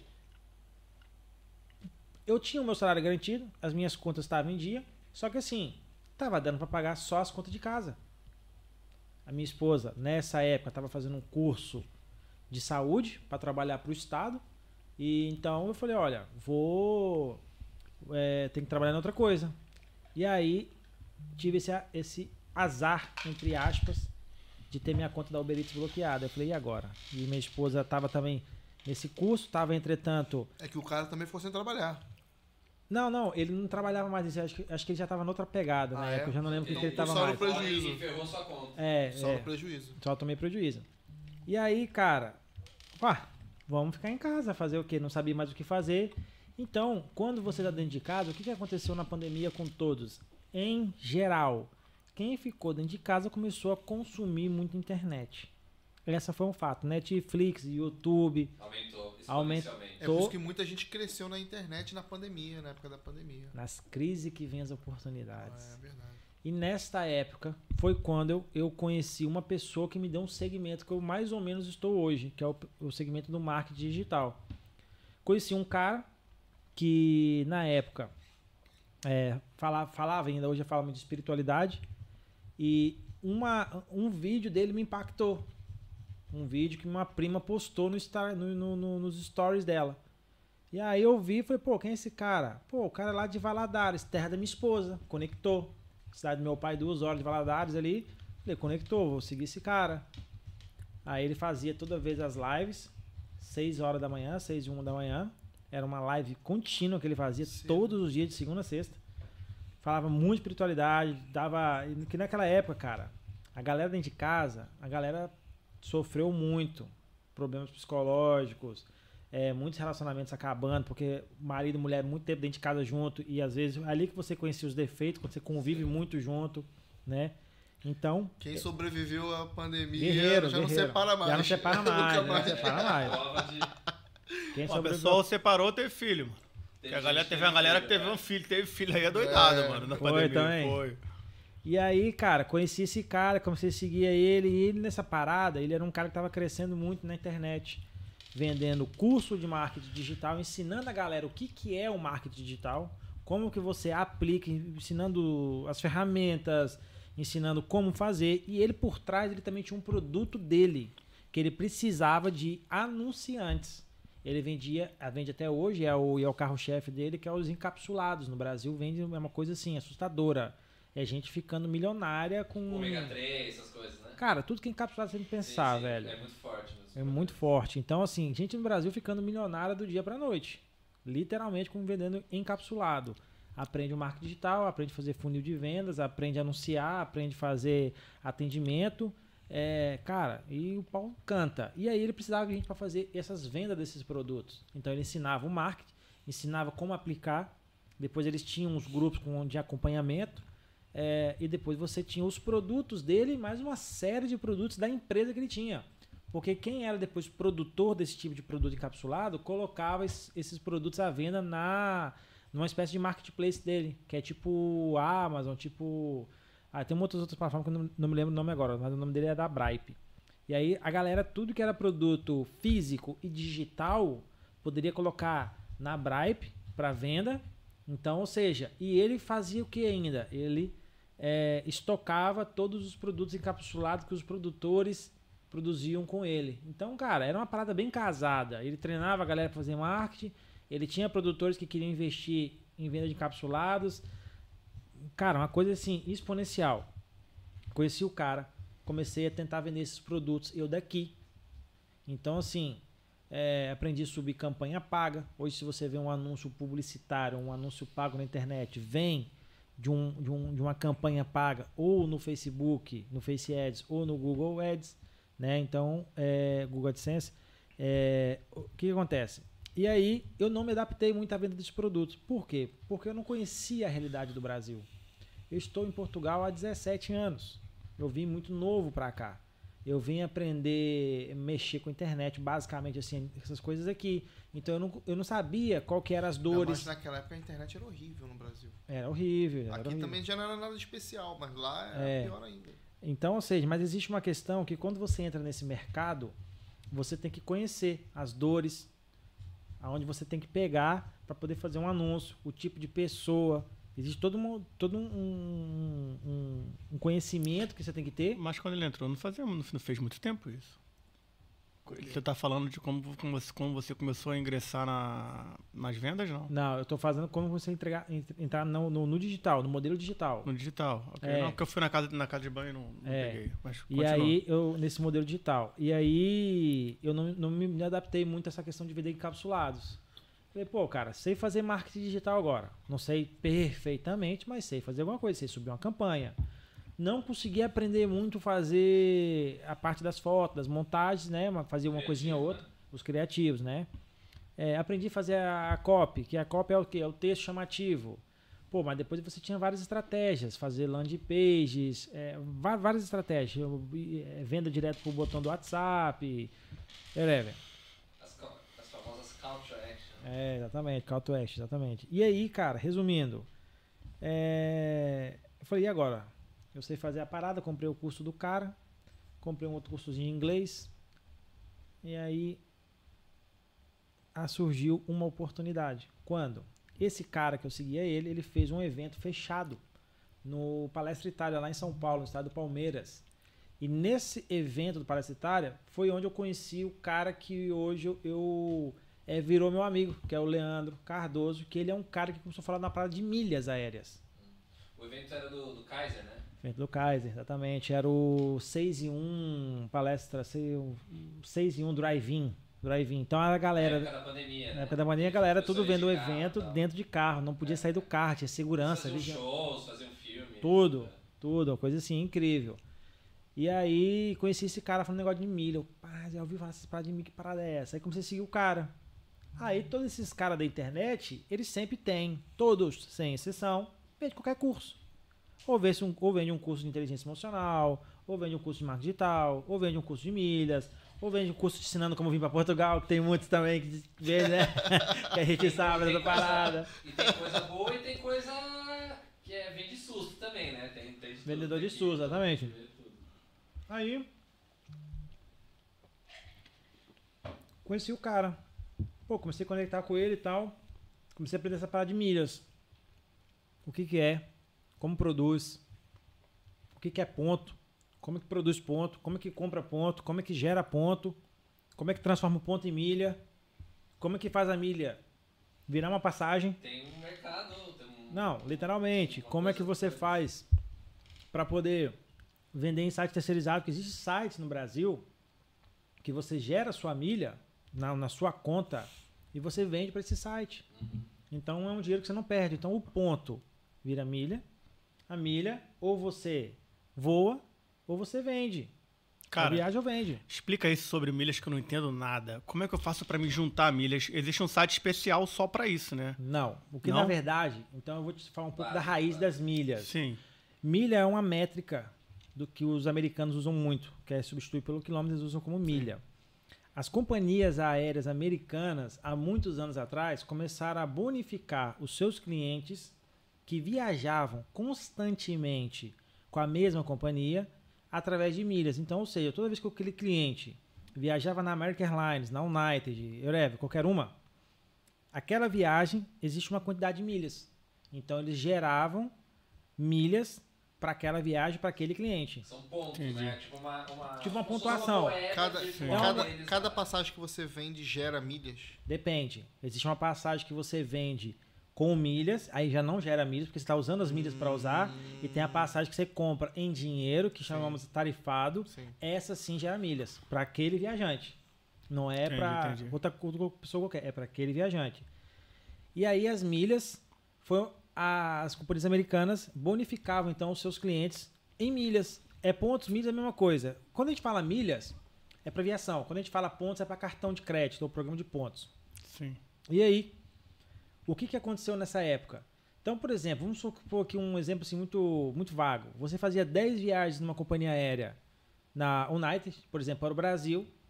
A, a- você juntava milhas suficientes para poder fazer essa viagem de graça e pagava só as taxas de embarque. Tipo, você compra 10 pizzas, junta o ticket e ganha uma dessa. Né? Caraca, que legal, meu. Entendeu? Então, assim, é, depois quem se juntou a esse mercado? Os cartões de crédito americanos. Né? Faziam o que? Olha, é, vamos fazer um, que, um acordo com as grandes companhias, o cliente que comprar aquela passagem usando o nosso cartão de crédito, ele vai ganhar ponto no cartão, que depois ele pode mandar esses pontos para a companhia aérea. Ele junta com as milhas da, da companhia aérea, e em vez de fazer 10 viagens, faz 8 Então, para ganhar uma. então ah, Entendeu? no- nos cartões de crédito começou primeiro em parceria com as operadoras. Não, com as companhias Desculpa, aéreas. Com as companhias aéreas. Isso. Porque hoje, depois, né, os cartões você podia comprar em qualquer lugar. O cara podia no- comprar no Walmart, mil euros de compra, mil dólares de compra, ele ganhava também, aí convertia. Isso Exatamente, depois exatamente. Porque aí, é, primeiro deve ter sido essa. Eu aí já não acompanhei essa parte, porque eu não, não, não, não, não tava nessa área, mas pode ter sido por esse segmento. E aí, o, a- a- na América, que foi onde surgiu essa parada de milhas, pontos, é, as, as bandeiras Visa, Mastercard, American Express, que lá é muito forte, a Elo, então, é, começaram a fazer esses acordos, então fidelizava também os clientes a eles a usarem sempre o cartão de crédito. deles, né? E aí uma dá dois pontos, outra dá três, aí fica. Aí nisso. começa com essa concorrência. Pô, esse cartão gera dois pontos por dólar gasto, esse gera um e meio, esse gera três, mas esse que gera três tem anuidade, então já não quero e tal. Entendeu? Então tá toda essa parada aí.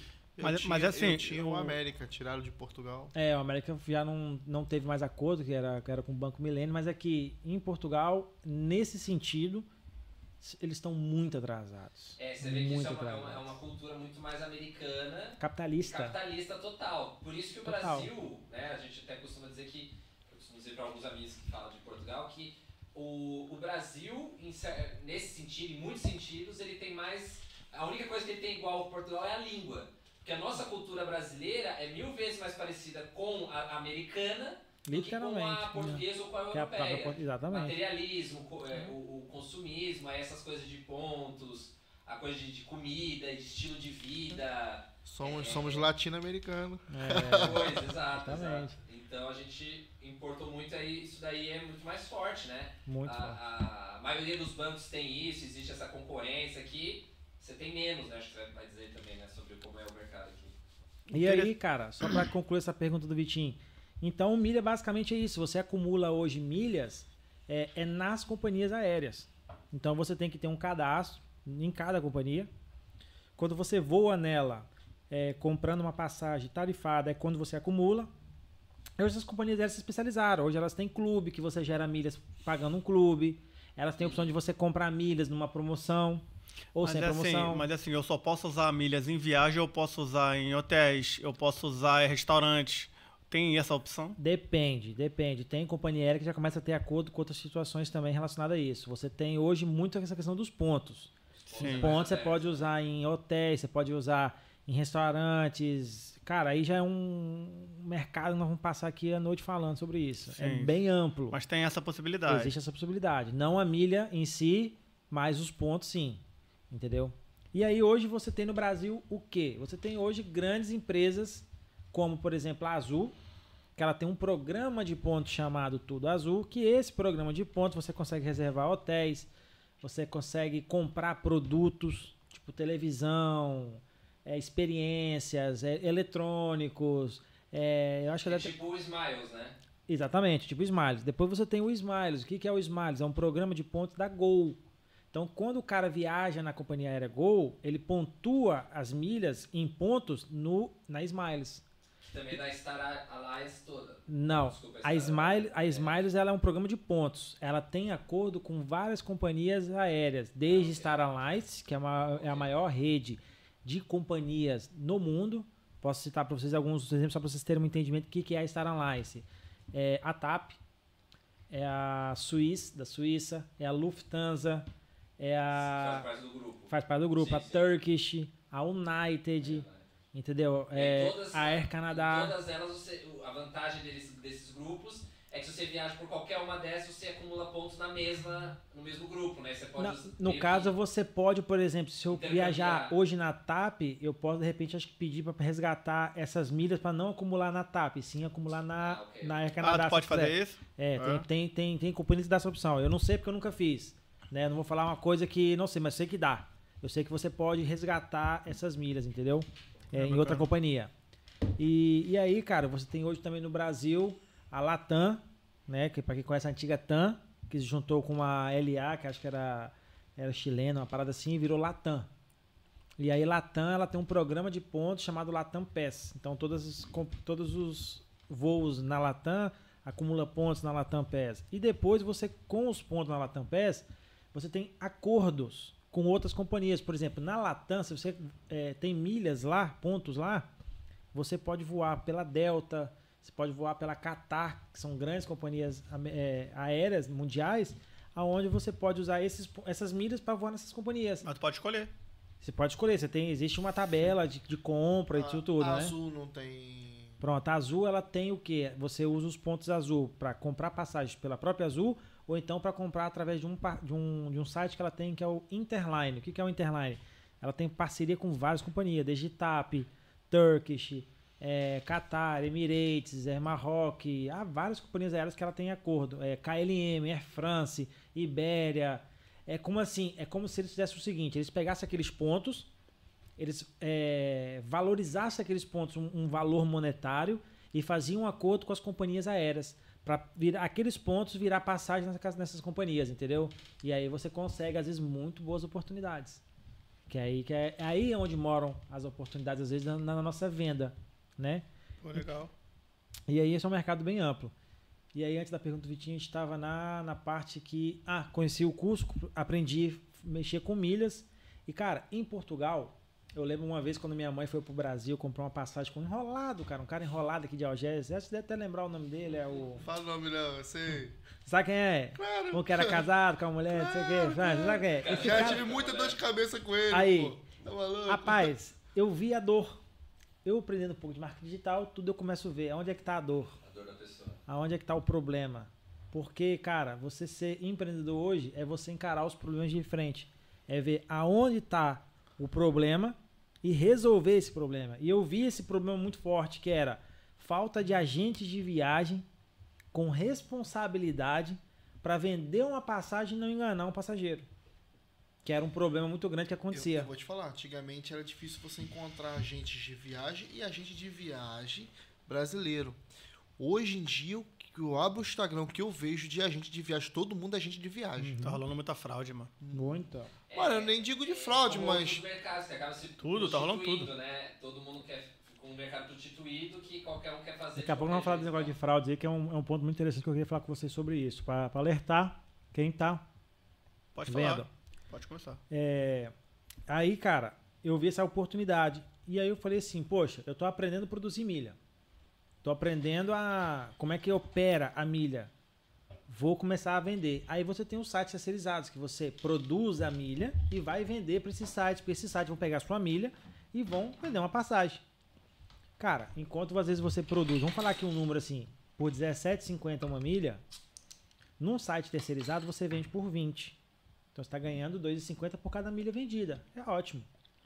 Mas você pode vender para o cliente final a 26. Basta você encontrar esse cliente final. Ok. Ao invés de vender para uma, uma empresa terceirizada, que ela vai te pagar menos, Claro. você pode fazer o rolê de ir direto pro. Pode rolar, fazer o direto, vender direto para o cliente final. E aí eu vi a oportunidade.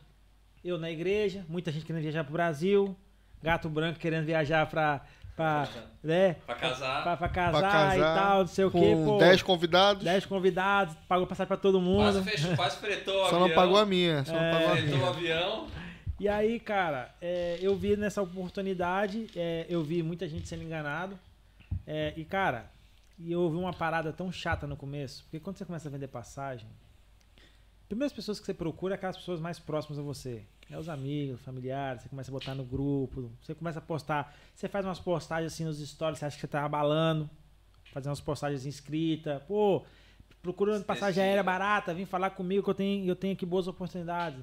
Cara, Teve um grupo de uma galera que era lá do bairro onde eu morava, um menino lá. é, na época eu era um pouco meio que, não vou falar que eu era sentimental, mas qualquer coisa me abalava. Hoje não, hoje é difícil alguma coisa me, me desestruturar emocionalmente.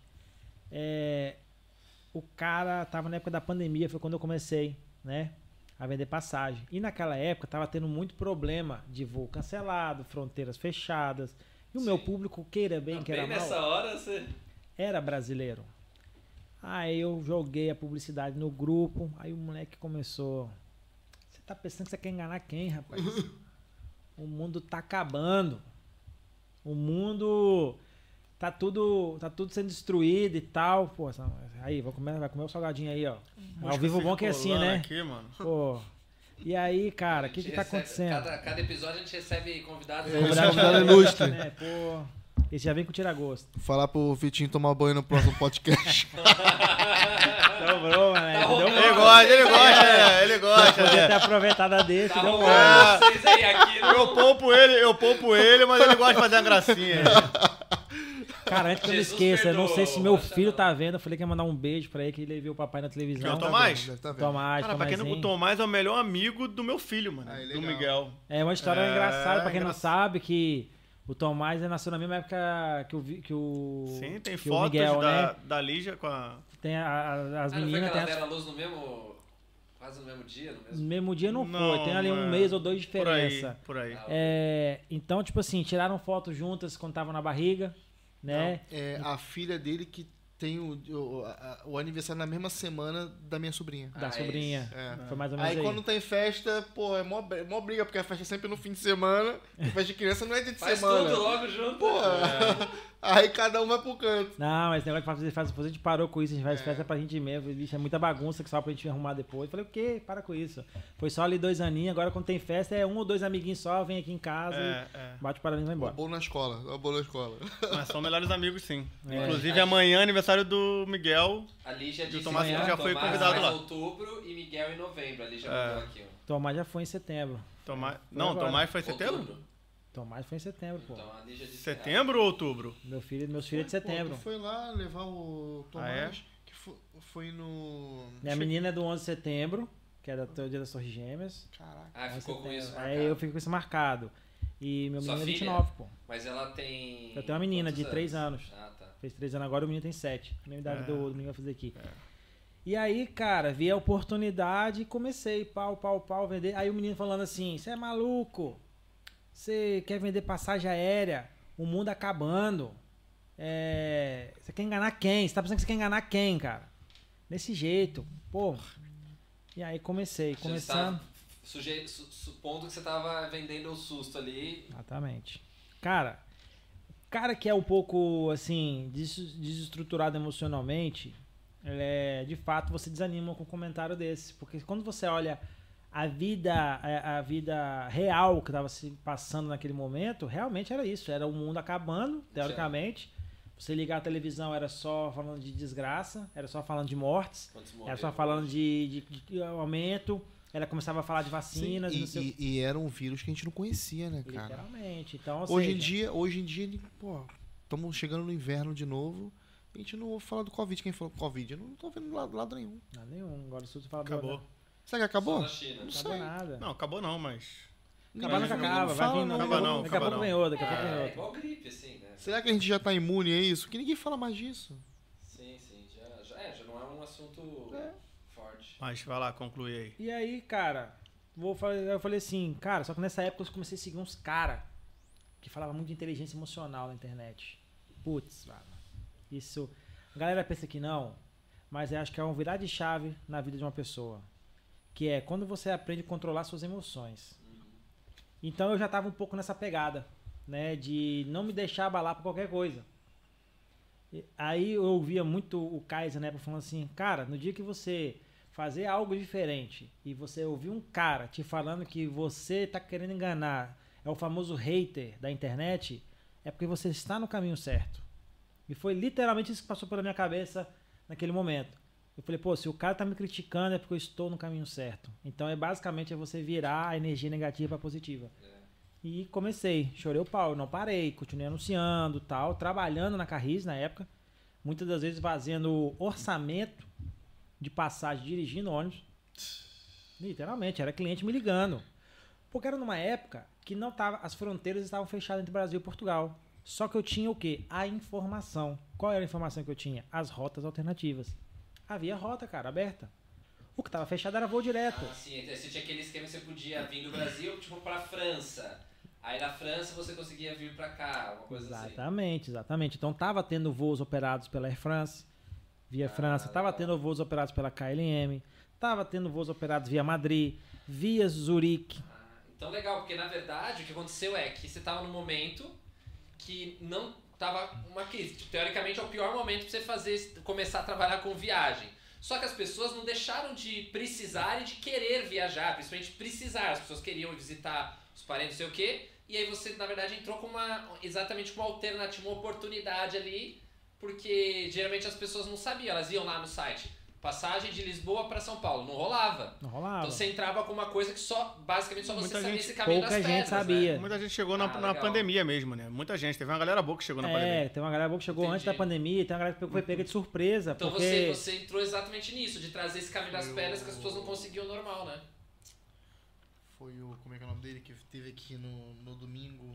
Foi Pablo. o Foi o Pablo, Pablo. do Dia. Chegou na Pablo do pandemia. Dia chegou, chegou uns meses antes de começar a pandemia. Eu cheguei. O cara eu passou cheguei, um perrengue. Todos, sem eu cheguei, noção. eu cheguei em março. O Eric março também. de 2020. Imagina. No meio da pandemia. Eu cheguei, no meu voo, praticamente era só portugueses.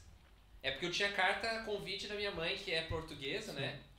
Mas pra ter uma ideia, eu tava no, no avião, né? Aqueles acho que 747, que é o que vem, faz Uhum. transatlântico, né? E ia ter as, as fileiras do meio.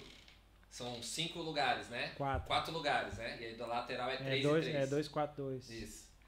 E Sim, aí, mas não. a gente ficou, eu e minha esposa ficamos com uma fileira inteira de cadeiras e praticamente na fila da frente tinha um, na fila de trás tinha dois, assim, era um, um avião só pra gente quase, né? Foi loucura. Cara, e aí é loucura. Eu sabendo essas rotas alternativas, e na época, quando fechou a fronteira, a galera ficou desesperada. A galera que tinha que ir pro queria voltar pro Brasil. Grande parte já com passagem Sim. comprada. E tinha galera que tinha ido pro Brasil de férias. E ficou Queria- presa. E né? Caso ficou do meu irmão. Marcelo, ficou preso. Ficou preso. Então, desespero. Com passagem comprada, sendo Não, e a vida dele tá aqui, né? Tipo, tá tudo aqui e tal. E aí, mãe, como, como foi esse, essa, essa zona toda aí? Cara, e aí que veio na época uma ideia minha, que foi que eu segui um conselho, é, eu não lembro de quem na época, de, cara, é, é no momento da crise que tem as oportunidades. E nessas oportunidades, muitas vezes pessoas desorientadas precisam de orientação. Enquanto um chora, Outros vendem lenço. Foi o que eu fiz na época. Eu criei um grupo na época, no Facebook, que encheu logo. Coloquei o nome dele, Repatriamentos BRPT. Hum. É um nome que chamou a atenção. Uhum. O fato de ser, naquela época, havia muita procura de esse, voo, de esse- repatriamento. Esse termo tava em alta. Estava né? em alta. Então, quando eu, eu peguei o link convite dos grupos e colocava nas comunidades brasileiras, dizendo: olha, aqui você vai ter informações sobre voos de repatriamento. Boa. Quando a galera entrava procurando informações, muitas das vezes nem eu sabia. Então, muita gente que entrou no grupo me trazia novas informações. Criou uma então, eu ia, né? Eu ia forma. reunindo aquilo. Como eu estava inserido com o Leandro Cardoso, ele falou: olha, cara, gente não está viajando de voo direto, mas está viajando via Suíça, via Madrid, tal, tal, tal. É a oportunidade de vender passagem por aí, então. Tá a galera precisando viajar. E aí, eu então trazia essa informação para o grupo. O que, que a galera acontecia? A galera me procurava, Murilo, eu tô com minha passagem, é, eu vou só cancelado, eu preciso voltar à minha vida, não sei o que, meu trabalho, minhas coisas, minha casa, então eu quero ir embora e não sei o que. Eu falava, olha, eu vou te contar o que, que é a solução. Primeiro, você falar com, com quem você comprou a passagem, verificar a possibilidade de troca dessa passagem por esta rota. Indo para Madrid, por aí fora. Se não for possível isso, o que, que você vai fazer? Você vai é, tentar então o cancelamento dessa passagem.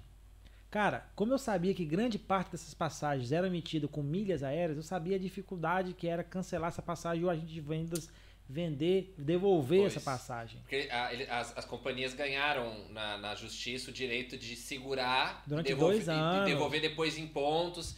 Eu tenho a, a minha passagem de volta pro Brasil, que eu tinha uma passagem de volta, mas eu, eu até ia voltar, né? Só um parênteses aqui rápido, engraçado. É, é, e eu, eu ia voltar depois eu ia vir em definitivo em dezembro daquele ano, 2020. E eu acabei ficando, não, não dava muito jeito, né, no meio da pandemia, voltar e, e voltar. E essa passagem, ela, a gente tentou mudar, é, depois a gente passou ela para minha sogra, que veio agora em agosto desse ano, mas a passagem foi trocada umas 4, 5 vezes. É. Porque e- eles ficavam e você não tinha direito de repor, você- eles, eles deixavam em créditos, né, para você usar Sim, e tal. sim. Então tinha que saber pegar a informação que você tinha ali meio fresca e saber jogar com isso daí, né? Porque as pessoas não estavam sabendo. Pô, comprei, aí ficava lá guardado, você precisava comprar uma outra e já tinha gasto dinheiro naquilo, era. Uma tristeza, cara. E aí eu, eu- a galera me procurava, então eu sabia que os, os agentes de venda iriam ter essa dificuldade de fazer devolução. Eu falava, olha, a única hipótese que você tem é tentar trocar a sua passagem para você não criar mais um problema em cima de outro. Porque o que, que adianta eu te vender uma passagem nova e vai que a rota que eu vou te vender fecha? Porque isso fecha de repente. É. É um negócio Do um nada. dia pro outro. é. Então, igual a, a fronteira do Brasil e Portugal fechou, depois eles renovaram. Abrir e fechou várias vezes, né? Abriu e fechou várias vezes. Então, ou seja, faz o seguinte, não tente é, eu tô te dando um conselho assim, de amigo mesmo, falava para todos a mesma linguagem. Não tente criar um novo problema comprando uma nova passagem, porque aí você vai ter dois problemas. Resolve primeiro o primeiro problema. Tenta, re- tenta resolver essa questão da sua passagem com essa orientação que eu estou te dando. Rota alternativa é essa, essa tá dando, o pessoal As tá pessoas viajando. ficavam nervosas, né? Queria logo comprar uma. Às vezes uma queriam. outra, né? E aí eu, eu, eu corri um risco de também ter esse problema de a rota alternativa fechar e o cliente, eu depois eu ficar agarrado com essa questão do cliente. E aí você depois fica sendo mal falado, né? Na internet. Eu tava começando.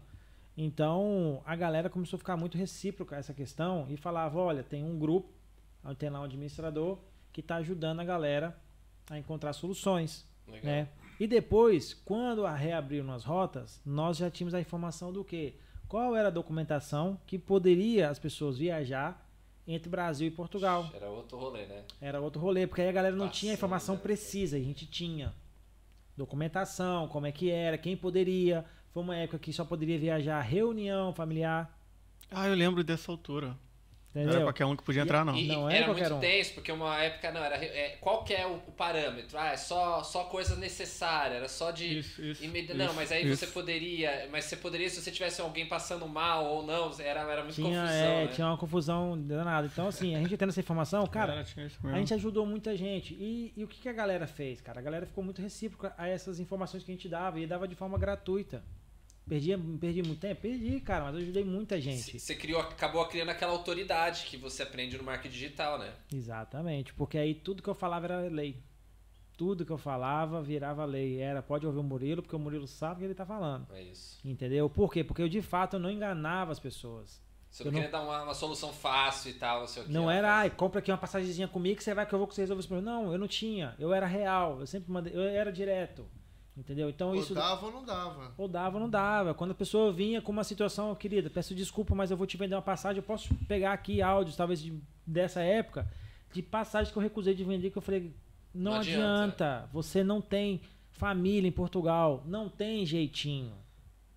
Não tem jeito, Porque você não o vai. brasileiro conseguir. gosta do jeitinho, né? Exatamente, porque Sim. eles não estavam conseguindo nem sair do aeroporto e no Brasil, porque no Brasil já era ordem das companhias Eles não, eles não, não aéreas, nem eles não marcavam. deixavam você viajar se não fosse, às vezes, é, voo direto pro, pro país que você tinha que ir e tinha que ter todas essas questões de familiar e Tu tudo. pode citar um caso que você recusou assim, que foi.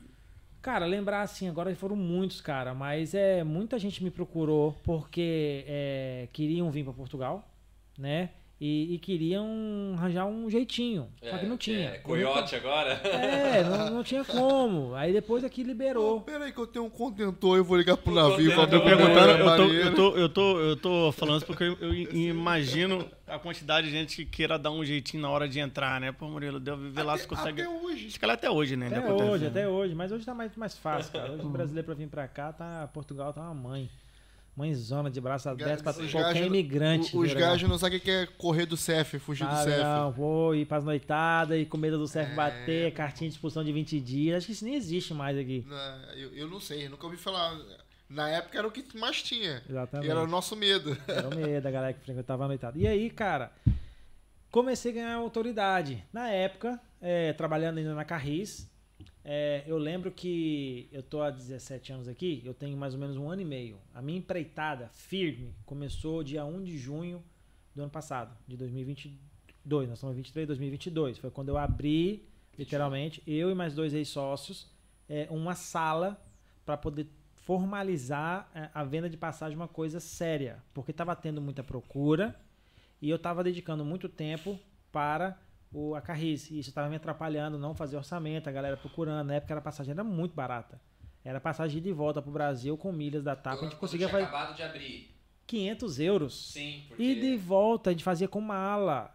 Qualquer destino do Brasil que a TAP operasse. Que isso? 500 euros, entendeu? Só. Era uma coisa linda. Hoje para encontrar uma passagem só de ida 500 euros é difícil. A gente às vezes encontrava por 550, 600 ainda e consegue umas volta. oportunidades. Agora, ida e volta 500 euros com bagagem. Era, era. Coisa linda, era, era as É oportunidades que que eles estavam havia. meio queimando, né? É, assim, porque eles tinham que recuperar logo o mercado, não era? Logo. Então você tinha pou... Não, na verdade era porque os, os voos estavam todos vazios. Ah, porque sim. como a galera deixou de comprar passagem de viajar, então. ah, tava rifando, né? Tava Sim, era, queimando. recupe- era recuperar o mercado, porque já não Sim, tinha os voos, sim. tava vazio, é isso. é Exatamente. E aí, cara, é, eu fui quando então eu abri ah, um escritório e quando foi a virada de chave? Eu casei em maio, no dia 21 de maio. É, aniversário da minha esposa, né? De, um- de uma semana pra outra, uma semana antes eu fui no cartório, eu falei, vamos ali no cartório resolver um negócio. Ela, o que que foi? Eu falei, vamos lá, tem um negócio pra assinar lá, um documento lá, vamos lá. Cheguei lá, mulher aqui, pois não, vim casar. Oxe, Ela olhou assim, como assim? Sem ela saber, Sem cara. ela saber. que Legal, mano. Ninguém sabe 2021. disso. Poucas pessoas sabem disso. Mas, aliás, quando a gente casou, eu até fiz um, um ao vivo no meu Instagram e no meu Facebook contando como é que foi a parada. Tá lá react, gravado. React da É. esposa. E aí, cara, porque foi literalmente isso. Eu fui lá numa sexta, o casamento era na outra sexta, que era o dia 21 de maio, que era aniversário dela. E aí, casamos, lua de mel, tal. Quando voltei, eu tive a licença de casamento da empresa.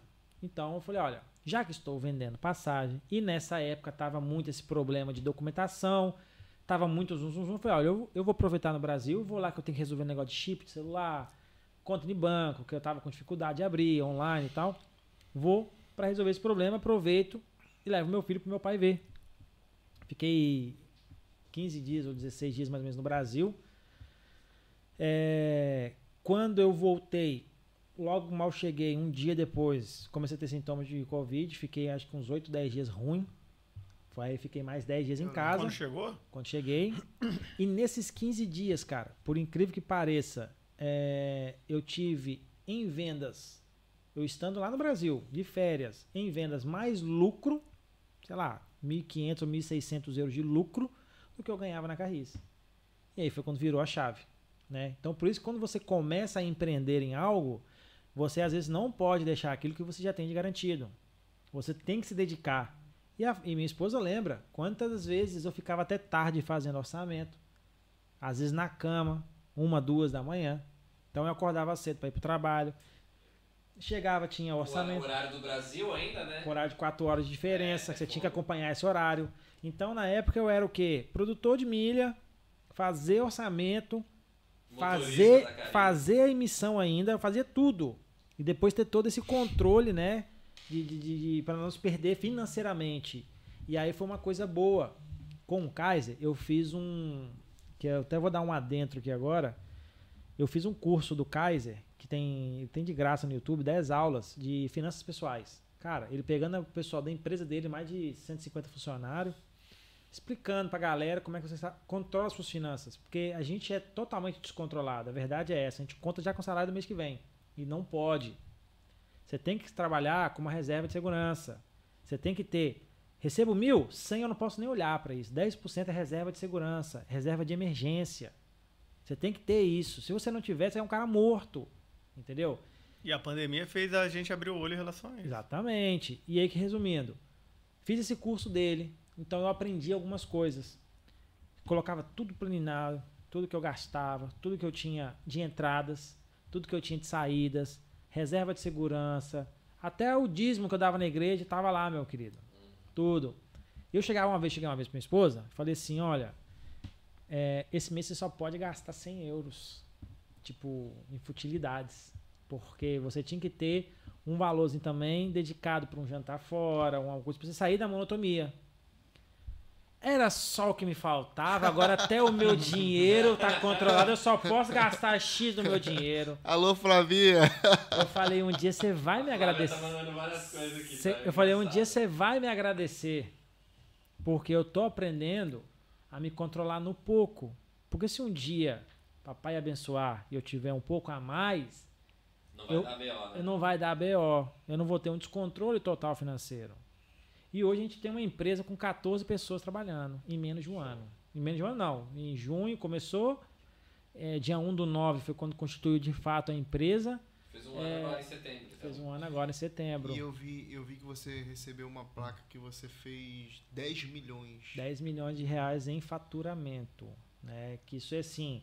Cara, é, chegar em 10 milhões de reais, as pessoas veem um número astronômico, não é difícil. O difícil é você conseguir chegar em 100 mil.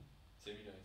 100 mil reais. 100 mil reais. Os primeiros 100 mil reais. Ah, ok. Porque você tem que descobrir a fórmula. Que depois é só duplicar, basicamente, ou escalar, né? Então a galera pensa que, tipo assim, nunca vai conseguir. Não. Primeiro você tem que criar um produto. Você tem que criar uma técnica. Você tem que focar, se dedicar. Eu me dediquei muito, cara. Aprendendo, é, entendeu? A mexer com milha, vender passagem. Hoje a gente é uma agência mais completa. A gente não vende só passagem com milha. Vende passagem com qualquer tipo de situação. Tarifado, com milha, com voucher. É, às vezes vem cliente com voucher, quer negociar voucher. Vamos, vamos negociar voucher, que se eu faço virar dinheiro depois, não tem problema. Então você aprende. E aí, cara, é, a, a, a esposa hoje agradece, porque eu fui ao Brasil, voltei. Quando eu voltei, já transtornada da minha vida, ganhando salário fixo, lidando com, uma, com um público no trabalho, com uma mentalidade totalmente enraizada e fechada, Pessoal da Carris. motorista de ônibus. É aquela coisa mó. Monótono é aquilo, ponto final. E é, e é uma das profissões que o cara, tipo, mais se aposenta fazendo aquilo, né? Exatamente. O cara começou com 20 anos, tá lá 40 anos de Carris. Exatamente, cara. E aí, a gente quando começa conviver um pouco, ouvir um pouco essa galera do digital, e você começa a ver o mundo de uma maneira diferente, a sua mente, ela meio que explode, ela meio que abre. Você começa a, a, a, a ver a vida de forma diferente. Então, aquela vida que você vivia antiga, você não consegue voltar mais para essa vida. É literalmente, esse é o caminho. E foi o que aconteceu comigo. Eu não conseguia estar na roda conversando com as pessoas. Porque quando você começa a viver esse mundo digital, de putz, eu tenho aqui uma oportunidade, eu tenho aqui um mundo de vendas, eu tenho aqui um cenário diferente, eu tô vendo aqui um, uma, Expande, né? uma exponencialidade grande. Cara, você literalmente você começa a focar nisso. E foi o que aconteceu comigo. Comecei a focar em vender passagem aérea. Fui pro Brasil, voltei, já não estava tendo paciência nem para falar com os clientes que entravam no ônibus. Eu che- cheguei que xingava já cliente, eu tava nessa, nessa fase, já não tava tendo paciência. Porque era sempre aquela mesma coisa. Era sempre as mesmas reclamações, era sempre as mesmas. Aí você chegava lá pessoas. no- na empresa de manhã e aquele mesmo papinho. o Nossa! pessoal, Ai, não sei o que. Já É, e trabalhar em Carris não deve ser fácil, mano. Tu deve ficar todo dia, dia. né? Eu sou muito grato a Carris, porque foi a Carris que na pandemia, onde muita gente foi mandada embora, eu estava lá. Então eu não custo um prato comigo, porque a Segurou, empresa é segurou. maravilhosa. Sim, sim. A É mais o ambiente de pessoas que pode ter na Carris, pode ter em outros É, lugares. o dia a dia mesmo, né? Que deve ser o mais o complicado. dia a dia, exatamente. Então foi isso que me- também me exaustou muito. As pessoas, as pequenas reclamações. Aí vinha um, às vezes já uma reclamação. Ruinha. Ah, o cliente tá reclamando que você não parou na, na, na paragem. Pô, pede pra provar. Não, mas ele fez a reclamação. Eu tenho que responder essa reclamação. Eu falei, pede pra ele provar. Tá bem, mas.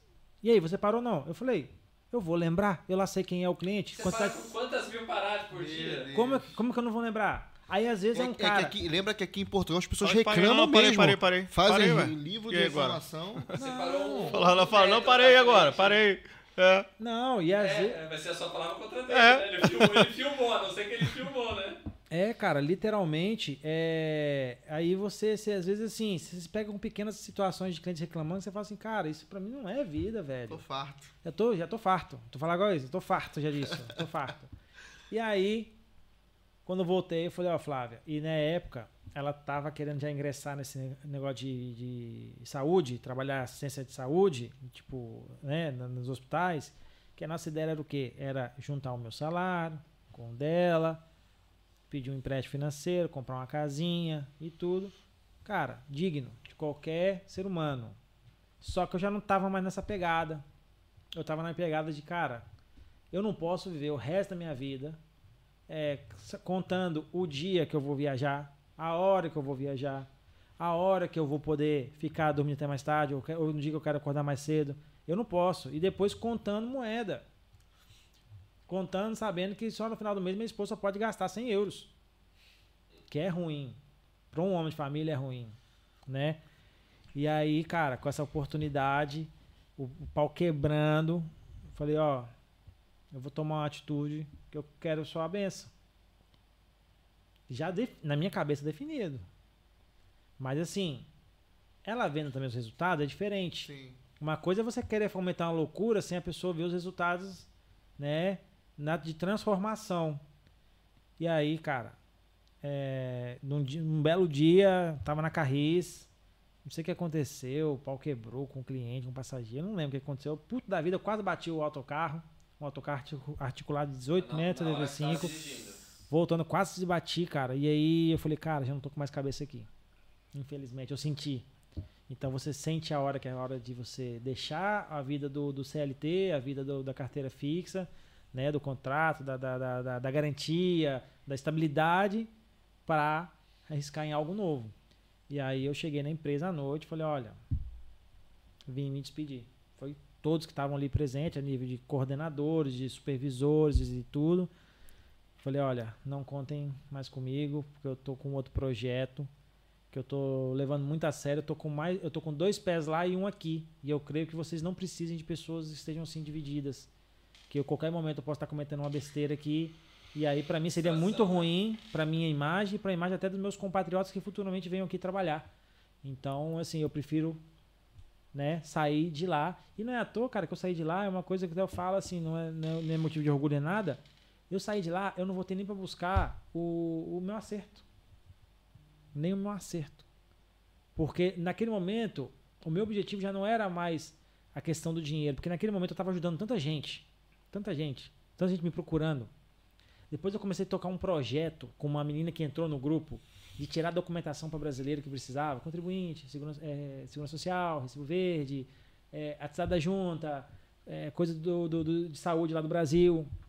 A gente tocando os projetos juntos, depois ela começava a vender passagens também através dessas, né, dessas ajudas, e vendia passagem comigo, a Kelly.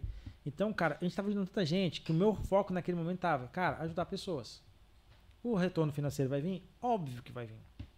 Ninguém é. é- não Não é. é, ag- não é ONG, né? né? Ninguém é órgão, quem tá aqui para trabalhar de graça pros outros o resto da vida. fome, né? passa fome. Mas assim, o retorno financeiro vem automático, porque você deixa de correr atrás do dinheiro, passa a ter um objetivo de ajudar o próximo, de alguma forma. Como é que você ajuda o próximo vendendo passagem? Primeiro de tudo, ele não sendo enganado, que é uma coisa que acontece muito hoje nesse, nesse ramo. Cara, quando você vê um orçamento, metade de um valor daquele orçamento que uma agência credenciada te passou, desconfie. Não tem almoço grátis, né? É, desconfie. Isto por quê? Porque o que eu tenho vindo de relatos, eu tenho aqui grupo de agentes de viagem, o que eu tenho vindo de relatos de pessoas que são enganadas, que são tiradas de dentro do avião, Sim. com passagens é, compradas com cartão de crédito, roubado. Foi o que aconteceu com o Joelso. Aquele nosso amigo que eu entrei em contato contigo. Que ele comprou a passagem de ida, achando que de volta estava comprada também. Quando chegou no Eu, aeroporto. eu ia falar sobre isso também. É. Então pode É. falar, fala, fala. É, então, assim, um dos assuntos é esse: é, cara, quando você tiver metade de um preço, 40% menos, até que seja 30% menos, desconfie. Porque, cara, é um drama de eu tenho vídeo de relato de pessoas com crianças, às vezes, cara. Porque como é que é o esquema? Até onde eu sei. Cara, compra passagem roubada. Ele fala assim: vai para o aeroporto, eu vou te mandar a passagem lá. Porque ele vai comprar no dia. Porque quando você compra no dia, cancelar. É, você consegue cancelar primeiro dentro das 24 horas. Então não causa, não causa a suspeita. É, qual é a segunda parada? Quando ele faz o check-in, despacha a bagagem e tá para embarcar, ele liga na companhia e cancela a passagem. E o que, que isso acontece? O dinheiro volta ou pro cartão ou volta em voucher. E aí o que a companhia faz? Detectou a fraude, informa aos funcionários do aeroporto, o funcionário do aeroporto vai no avião. Tira o cara do avião. Tira o tem- cara Caraca, ele- depois do cara tá Porque nesse, lá dentro. é, é nessa coisa de uma, duas horas entre o cara fazer o check-in, passar na Polícia Federal. e Imagina tal. a frustração da- da, pessoa. Isso é um dos golpes. Cara, saiu no Brasil, quem vê esse, esse Pessoal vídeo, criativo, né? a galera no Brasil teve pelo menos duas grandes empresas, que é uma tal de El Shaddai, saiu em todas as, as reportagens. Eu tive uma, uma Alô, conhecida, alô, gato branco, ó, o Shaddai aí. Eu tive uma conhecida que ela veio me pedir um orçamento. Ela, marido e dois filhos, ou três filhos para ir pro Brasil. Aí eu dei o meu orçamento. 15 mil reais, talvez, 16 mil na época. Pô, achou caro. Aí conheceu, saiu o Shaddai, comprou a passagem. Ela foi uma das lesões. Apareceu na reportagem, chorando. Ah, a sua conhecida foi, apareceu na reportagem. Não quis comprar comigo, porque achou que tava muito caro. Aí depois veio me procurar e eu fui enganada. Quanto é que tá uma passagem pra ir agora? Tá 25 mil. É, Aí falou, putz. Eu falei, é, querida, você não Que quis isso, comprar 25 comigo. mil reais? É, porque comprando antecipado, pessoas você paga um pouquinho mais Sim. barato. Na época ficou 15, 16 mil reais pra ela. De repente, essa El Shaddai, essa empresa, que enganou milhões de pessoas na, na internet, estava vendendo por 8 ou 9. Que isso? Só que quando o pessoal faz o golpe, eles vão mantendo isso aí por um tempo. Então ele- eles às vezes pegam, uns Rapaz, corretos Eu vou te e contar mistura, né? Eles Eu não vou te contar eles um não vendem um pouco do eles- golpe. Quando você vier com uma história de uma agência de viagem que quer te vender uma passagem, que ela quer que você assine um contrato, desconfie. Porque assim, cara, você para comprar uma passagem, você não precisa assinar contrato com ninguém. Mas por que seria esse contrato? Eu nunca ouvi falar A disso. fraude, pra, pra, pra credibilizar a fraude. Não, eu tô fazendo aqui um contrato com você, você tá aqui no contrato assinando que você tá comprando uma passagem comigo ah, pra de fortificar. a fraude, Ah, Pô, uma boa dica aí, mano. Boa Entendeu? dica. Desconfie. pra- pra- pra a pessoa mais é, pra parecer crível, mais, né? mais, mais sério, crível, mais, mais sério. sério, é. Não, não, você assinou o contrato comigo, fique descansada. Entendeu? Então, Caraca. desconfie. É. Porque eu conheço grandes players do mercado, Olha, cara olha que onde fa- a gente chegou, hein? caras Você que tá faturam 3, 4 milhões por mês. E nenhuma passagem a contrato. Pra que uma agência de viagem quer fazer um contrato? Uma coisa é uma situação que rola muito da galera que vem para imigrar, que é uma situação de uma volta que eles chamam de cancelada, volta fake. Hoje já estão dando o nome até de volta migratória. Na verdade, é que o cara que vem para ficar, ele quer uma volta para apresentar na migração, porque é- pede-se isso, Sim, claro. né? Sim, Então, aí faço um contrato onde a pessoa alega que ela precisa de uma volta e ela quer que cancele. Aí, ok. Porque senão isso caracteriza, imigra é, ajuda a imigração. Ajuda a imigração ilegal. Sim, mas aí a companhia pode ser também penalizada, né? A, a companhia não. Por quê? Porque existem passagens hoje que você compra no mercado que você paga uma multa e você pode cancelar ela. Sim, com E é isso que as pessoas. Exatamente. Então é isso que as pessoas procuram. Então, muitas agências fazem esse tipo. Aí, Então, você faz ali um contrato para essa situação, porque é a pessoa que está você, solicitando. você cancela e pega o dinheiro? Exatamente. Você Uma só, parte, você você só cobra parte. do cliente o valor da multa do cancelamento. Sim. Para quê? Para você, como empresa, não ser lesada. Mas quem está pedindo isso é o cliente. Porque você vender isso como um serviço, isso é um crime. Isso é, um- é- isso é fortificar literalmente a questão da imigração legal. Não tem nenhuma agência Então, que não lá. faça isso. Isso dá pra se fazer, mas a agência não pode falar que isso, se- que isso dá pra se fazer. Dá para se Não- fazer. Não pode fazer pra publicidade fazer, disso. Não pode Você não pode- não- o objetivo não é esse fim. Você Não é pode esse fazer fim. isso porque pra cancelar como se pudesse cancelar. Tem gente, cara, tem um- eu tenho um conhecido, assim, que eu conheço só de nome, né? Que o cara fez um site. E ele foi citado no, no Ministério Público do Brasil porque ele vendia, de fato, isso como um serviço. É, exato. E houve agora há pouco tempo em Portugal, não sei quanto tempo, que saiu uma reportagem de muitos brasileiros que até vazaram, influenciadores, que também. que que estavam incentivando A imigração é ilegal. a imigração ilegal, que é um crime. A gente tem que falar a realidade. É um crime. Você tem que vender uma prestação de serviço ao cliente. Você está vendendo uma passagem, você tem que informar ele. Cara, você vir, você tem que ter uma volta. Se você não vem como agregado familiar, você tem que ter uma volta. Se você tem que ter um seguro de viagem, Aí, ó. você tem que ter uma carta convite. Fa- Fala do seguro viagem, que isso é uma polêmica já antiga no, nosso, nesse, no canal. Calma. No canal.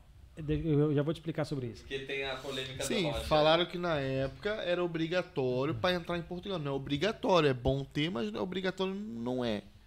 Eu Só ainda- que na época me venderam como obrigatório. Falaram pra mim Deixa que eu não falar. entrava no país se eu não tivesse isso. Não foi o caso. A questão não é essa. A questão é que no acordo que eu acho que há entre Brasil e Portugal, há qualquer coisa relacionada que um turista para vir para Portugal, você sabe que o, o- é, saúde aqui não é de graça, o Brasil. Tem SUS. Você tem SUS no Brasil, aqui não tem. Então você paga. E para você poder pagar a taxa moderadora de 20 euros no hospital, você tem que ter segurança social. Senão você não paga 20 euros, você paga sei lá quanto, né? Então, o seguro de saúde é para quê? Para salvaguardar o turista se acontecer alguma questão de saúde. Agora, se o CEF quiser deportar a pessoa, pelo fato dela não ter o seguro de saúde, ela deporta. É obrigatório? É assim, no meu entender é. Um É cara que, assim, vem como é- turista. Fica naquela limbo, né? Não é obrigatório, mas pode ser um motivo do cara deportar. De querer te deportar. Ou seja, ele não vai pedir obrigatoriamente igual um passaporte. Você, você vai passar no CEF, ele vai pedir o passaporte, obrigatório. Isso é obrigatório. Exatamente. A- o, o- o seguro, ele pode pedir e pode encrencar, ou ele pode simplesmente não pedir. Ou seja, não, teoricamente não é obrigatório, mas... Não, mas eu acho que isso teoricamente se torna obrigatório. Teoricamente, sim. Se torna obrigatório. Porque Eu não consigo te dizer na lei, de fato, se Sim, nessa sim, sim. questão está lá escrito um item obrigatório. Né? Mas todas se as for- agências de viagem Na vendem época- e já teve gente que foi deportado porque não tinha o rádio de Então, de viagem. teve esse É. caso. Porque implicou com a sua cara na imigração, irmão, ele, Ele vai vai pegar no seu um. Exato, Na exato. época me falaram que era obrigatório. Eu comprei. Porra, consumiu todo o dinheiro que eu Sim, o tinha. problema é que é, você comprou num, E talvez num lugar quando que... eu cheguei pra poder passar, eu falei. Aí eles falaram assim pra mim, na época, isso aí foi em 2007. Aí quando eu, eu quando eles pediram os documentos que era preciso e tal, não sei o que, mas não pediram nada do seguro. Aí eu ainda falei assim, bom, peraí, mas eu tenho seguro aqui. Ah, não, isso não é preciso não. Eu falei, o quê? Cara, meu dinheiro foi todo nessa, nessa parada desse seguro aqui, cara. Não acredito. Pô, saí nervoso. Falei, pô, fui duro, achando que eu precisava desse seguro, que o cara nem me pediu. E quando eu falei que eu tinha, ele falou que não precisava. Falei, Então, é, isso? mas é uma incógnita, Gabriel. Então, assim, eu acho que agente- o velho, não, pode o, ser o velho isso. morre de seguro. Tudo, É, tudo pode ajudar, Cara, pode ajudar. vou falar uma coisa pra você. Hoje um seguro de viagem pra 10 dias é 300 reais. Você vai, você vai se arriscar. Não, não. Primeiro é o seguinte, você vem como turista, acima de tudo. Então, você tem um seguro de Ah, viagem... mas na época era caro. Não, na É, época, cara, Hoje tá tudo na muito época era barato. caro. É, pelo menos a nível de caro. seguro. Na época que consumiu todo o dinheiro que eu tinha pra trazer pra Portugal. É cheguei sem 350, dinheiro. não passa de 400 reais. 350, É. Entre 300 a 400. Sim, Eu paguei é, em euro na é, época. 30, do ano. 40 reais gente- por dia. às vezes, A gente né? perdeu o E, euro. por exemplo, Foi, eu, foi. eu Foi usei 180 euros, é muito dinheiro naquela época, é. Uma vez eu 2007. usei o seguro, ah, pra, porque às vezes você pensa que o seguro é só saúde. Claro que ele envolve um monte de coisa, até falecimento e tal, mas, por exemplo, uma coisa muito útil, que isso é até mais comum de acontecer do que você ter problema de saúde, é mala. Uma viagem eu usei o seguro pra receber um E eu era, e eu era, mala- eu era moleque. eu- Cuidado, porque aí o seguro, cada seguro tem uma apólice. Então tem que ser um Claro, seguro um claro, pouquinho mais claro. caro pra ter direito à mala. E eu era moleque, cheio de ideia na cabeça. Eu falei, pô, deixa eu ler essa porra. O bagulho era grosso de tanta coisa que tinha escrito ali. Falei, porra, se eu me jogar na frente de um carro aqui, será que eu vou ganhar o dinheiro? Ah, ele queria aproveitar pra usar, já que você pagou. Já que eu né? paguei, Aí meu irmão, não, não vai fazer isso não. Falei, não, quero ver onde que eu vou, Esses vou pegar meu dinheiro de volta. né? Fica É. paralítico à toa aí.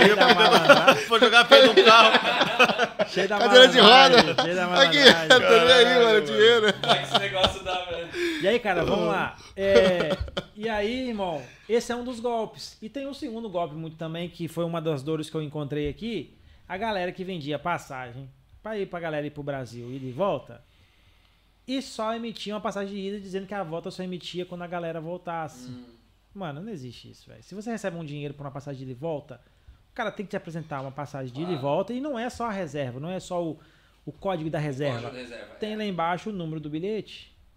Então tem que ter uma passagemzinha de ida e volta. Outra dica: toda passagem aérea você consegue consultar ela no, no, no, no site Isso que eu online. ia falar, com o, o- aquele Com código identificador, localizador. você vai lá, você, você comprei na sua empresa. Com o código você que me tu vendeu na TAP. Com né? código Eu localizador. vou lá na TAP, no site da TAP, coloco aquele código identificador e vai dizer passagem dia tal, voo número tal, tal, tal. Vai estar lá. Se E eu se- coloco o código lá e não der nada, eu falei, isso aí não tem coisa errada, né? Exatamente. Agora a TAP mudou um pouquinho o processo de segurança dela, mas assim, de todas no modo geral, você põe lá o código, põe o seu sobrenome, de acordo com como tá, foi feita a passagem, você consegue consultar. Se você comprou ida e volta, irmão, e pagou por ida e volta, por favor, exija a volta antes da sua ida. Porque se você for sem ter a volta, meu parceiro, você vai ter um grande problema. Eu já, tive, já vi muitos casos que deram problema na volta, só na volta, né? Os Exatamente. caras não conseguiram voltar, mano.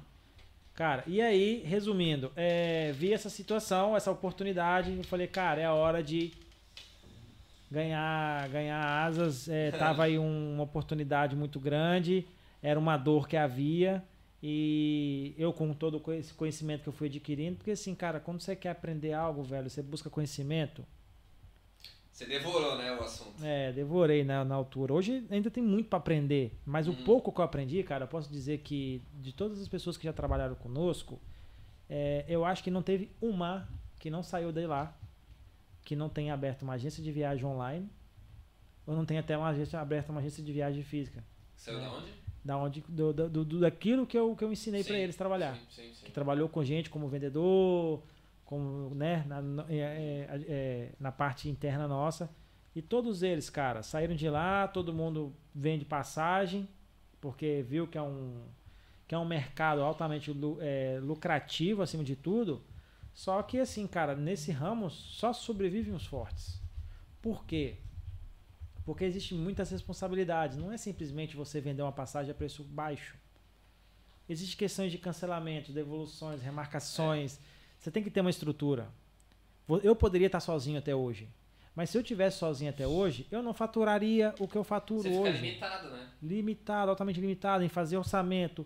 E outra, eu chego num ponto hoje que se eu fizer um orçamento lá na nossa empresa, o máximo que eu vou fazer para aquele cliente é o processo da emissão dele. Por quê? Porque, cara, se eu me pegar fazendo a emissão da- do processo que eu fiz, eu vou errar. Origem, destino, data, alguma coisa, o nome da pessoa. Isso é o que acontece lá. Então, lá na empresa hoje, cada temos tem os departamentos, né? Tem o departamento de venda. Hoje tem, são sete vendedores atendendo através do nosso WhatsApp. Então, se você manda uma mensagem no nosso WhatsApp, no nosso Instagram, no nosso Facebook, é, posso fazer publicidade aqui do meu. Força, do meu- vai embora. Arroba Milhas Dreams, do Dreams de sonho.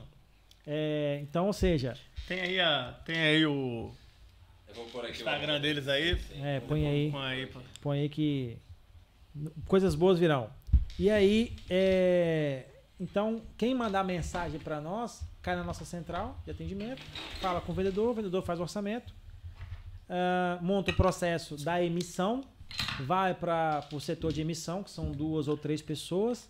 É, depois tem a parte financeira, que confere o pagamento, se entrou na conta certinho, está tudo certo. Né? Como a gente tem 24 horas para cancelar a passagem, é, algumas situações, se não, é, se não é, se o equipamento não cair, a gente cancela a passagem, né? Graças a Deus a gente nunca teve esse problema ainda, né? Porque hoje nós trabalhamos com um público Ah, muito tá aí seleto. o- aí, Olha lá aí, ó. Instagram da agência. Tá, Emílias Dreams. Lembrando que a gente vai até deixar aqui na descrição do vídeo, né? Isso que é muito importante que toda a galera saiba. É, toda empresa, essa primeira foto aqui, ó, que está fixado. Ah, não, é a primeira. Essa é um certificado que toda empresa de agência de viagens é importante ter. Não é um certificado muito difícil conseguir. Basta você estar tudo legalizado a nível de empresa. É, nós temos um certificado do Brasil, então, ou seja, nós temos a nossa empresa legalizada lá e também temos a nossa empresa legalizada em Portugal através da Das Turismo de Portugal, que, é a agência que esse é o, aqui. Exatamente, que é aqui em Portugal chama Turismo de Portugal. Então o número do nosso Renavit é o 152, que é- você consegue consultar online. Se é realmente uma agência fidedigna, se é uma agência séria, né? Que tá ali pagando os seus impostos e tudo. E o que é muito legal, não sei se você consegue abrir aí o, o- o nosso Google. É, abre aí google.pt e escreve aí Milhas Dream, só para te mostrar uma coisa Sim. que é uma coisa para toda a galera que queira comprar passagem com alguém, vai ali agora na. Cadê? Desce mais um pouquinho. Desce, desce. Críticas, vê ali, ver todos os comentários do Google. É muito importante também você ver se a empresa que você vai comprar uma passagem aérea tem comentários e o que, que os, os clientes que já compraram com ela dizem dessa empresa Feedback, o né? feedback, né, cara? Então, assim, se você ler os feedbacks aí, cara, é muita gente dando bons feedbacks nossos, né? Daquilo do trabalho que nós fazemos, a seriedade que é. Tem Compro- bastante cinco estrelas aí. É, bastante faz seriedade. falta, mano, uma agência assim de confiança que a gente possa indicar. Cara, então, é assim, a show gente, de bola. a gente tem essa, tem essa, essa vontade de não só ganhar dinheiro, porque ganha esse dinheiro, mas também de ter um trabalho E sério. verificado aí no Google. Claro, Sim, tem sim. que, tem Você- que, você- você tem que você- correr atrás das, Você das- entrega um bom, um bom serviço, né? Exatamente, exatamente. Então, Não, cara, legal. assim, é, a gente faz esse trabalho sério, né? Fazemos aí esse, esse, esse comprometimento, primeiro também de investir em pessoas, né? Que a equipe hoje está com 13, às vezes tem 14, mas são 13 pessoas fixas trabalhando de, é, arduamente, tá? É, para manter as coisas em dia, manter o passageiro viajando. Fazemos todo um trabalho de.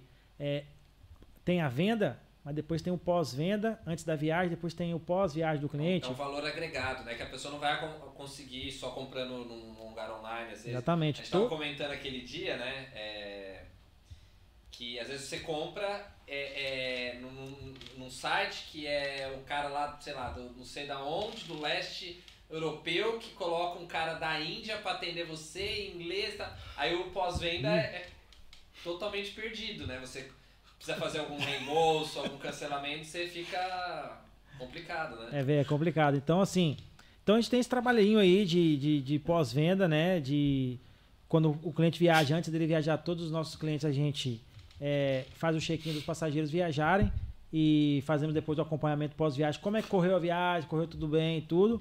É e, cara, e sabe o que eu tô sentindo falta de vocês aqui nesse, nesse projeto de vocês, cara? Eu tô sentindo aqui falta de pessoas que acreditem naquilo que vocês estão construindo. Um dia teve um cara que acreditou no meu, na minha, no meu projeto, me ajudou. O Gato Branco foi um deles. Foi um cara foi. que acreditou. Pô, né? Imagina, se você eu fosse era um, um agente. mal intencionado, era um buraco, né? É verdade. Eu era um agente de venda, que eu não tinha empresa. Muitos acreditaram em mim. Então eu acho que assim, é, a gente tem que acreditar nas pessoas e tem que investir em pessoas. Se a gente cresce hoje como tem crescido com um trabalho sério, é porque a gente acredita em pessoas.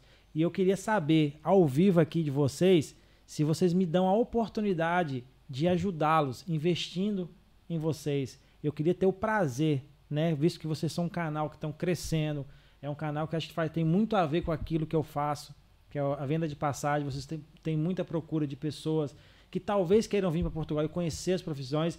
Eu queria saber se eu tenho o prazer de poder patrocinar vocês de alguma forma, de forma que eu possa oh. expandir aqui a, tanto a minha marca, né, e ajudar os caras a crescer também, que essa é a minha vontade, né, de quanto mais a gente ajuda pessoas, cara, é um fato, mais o Papai do Céu nos abençoa. Show. Amém, cara. Cara, a gente fica.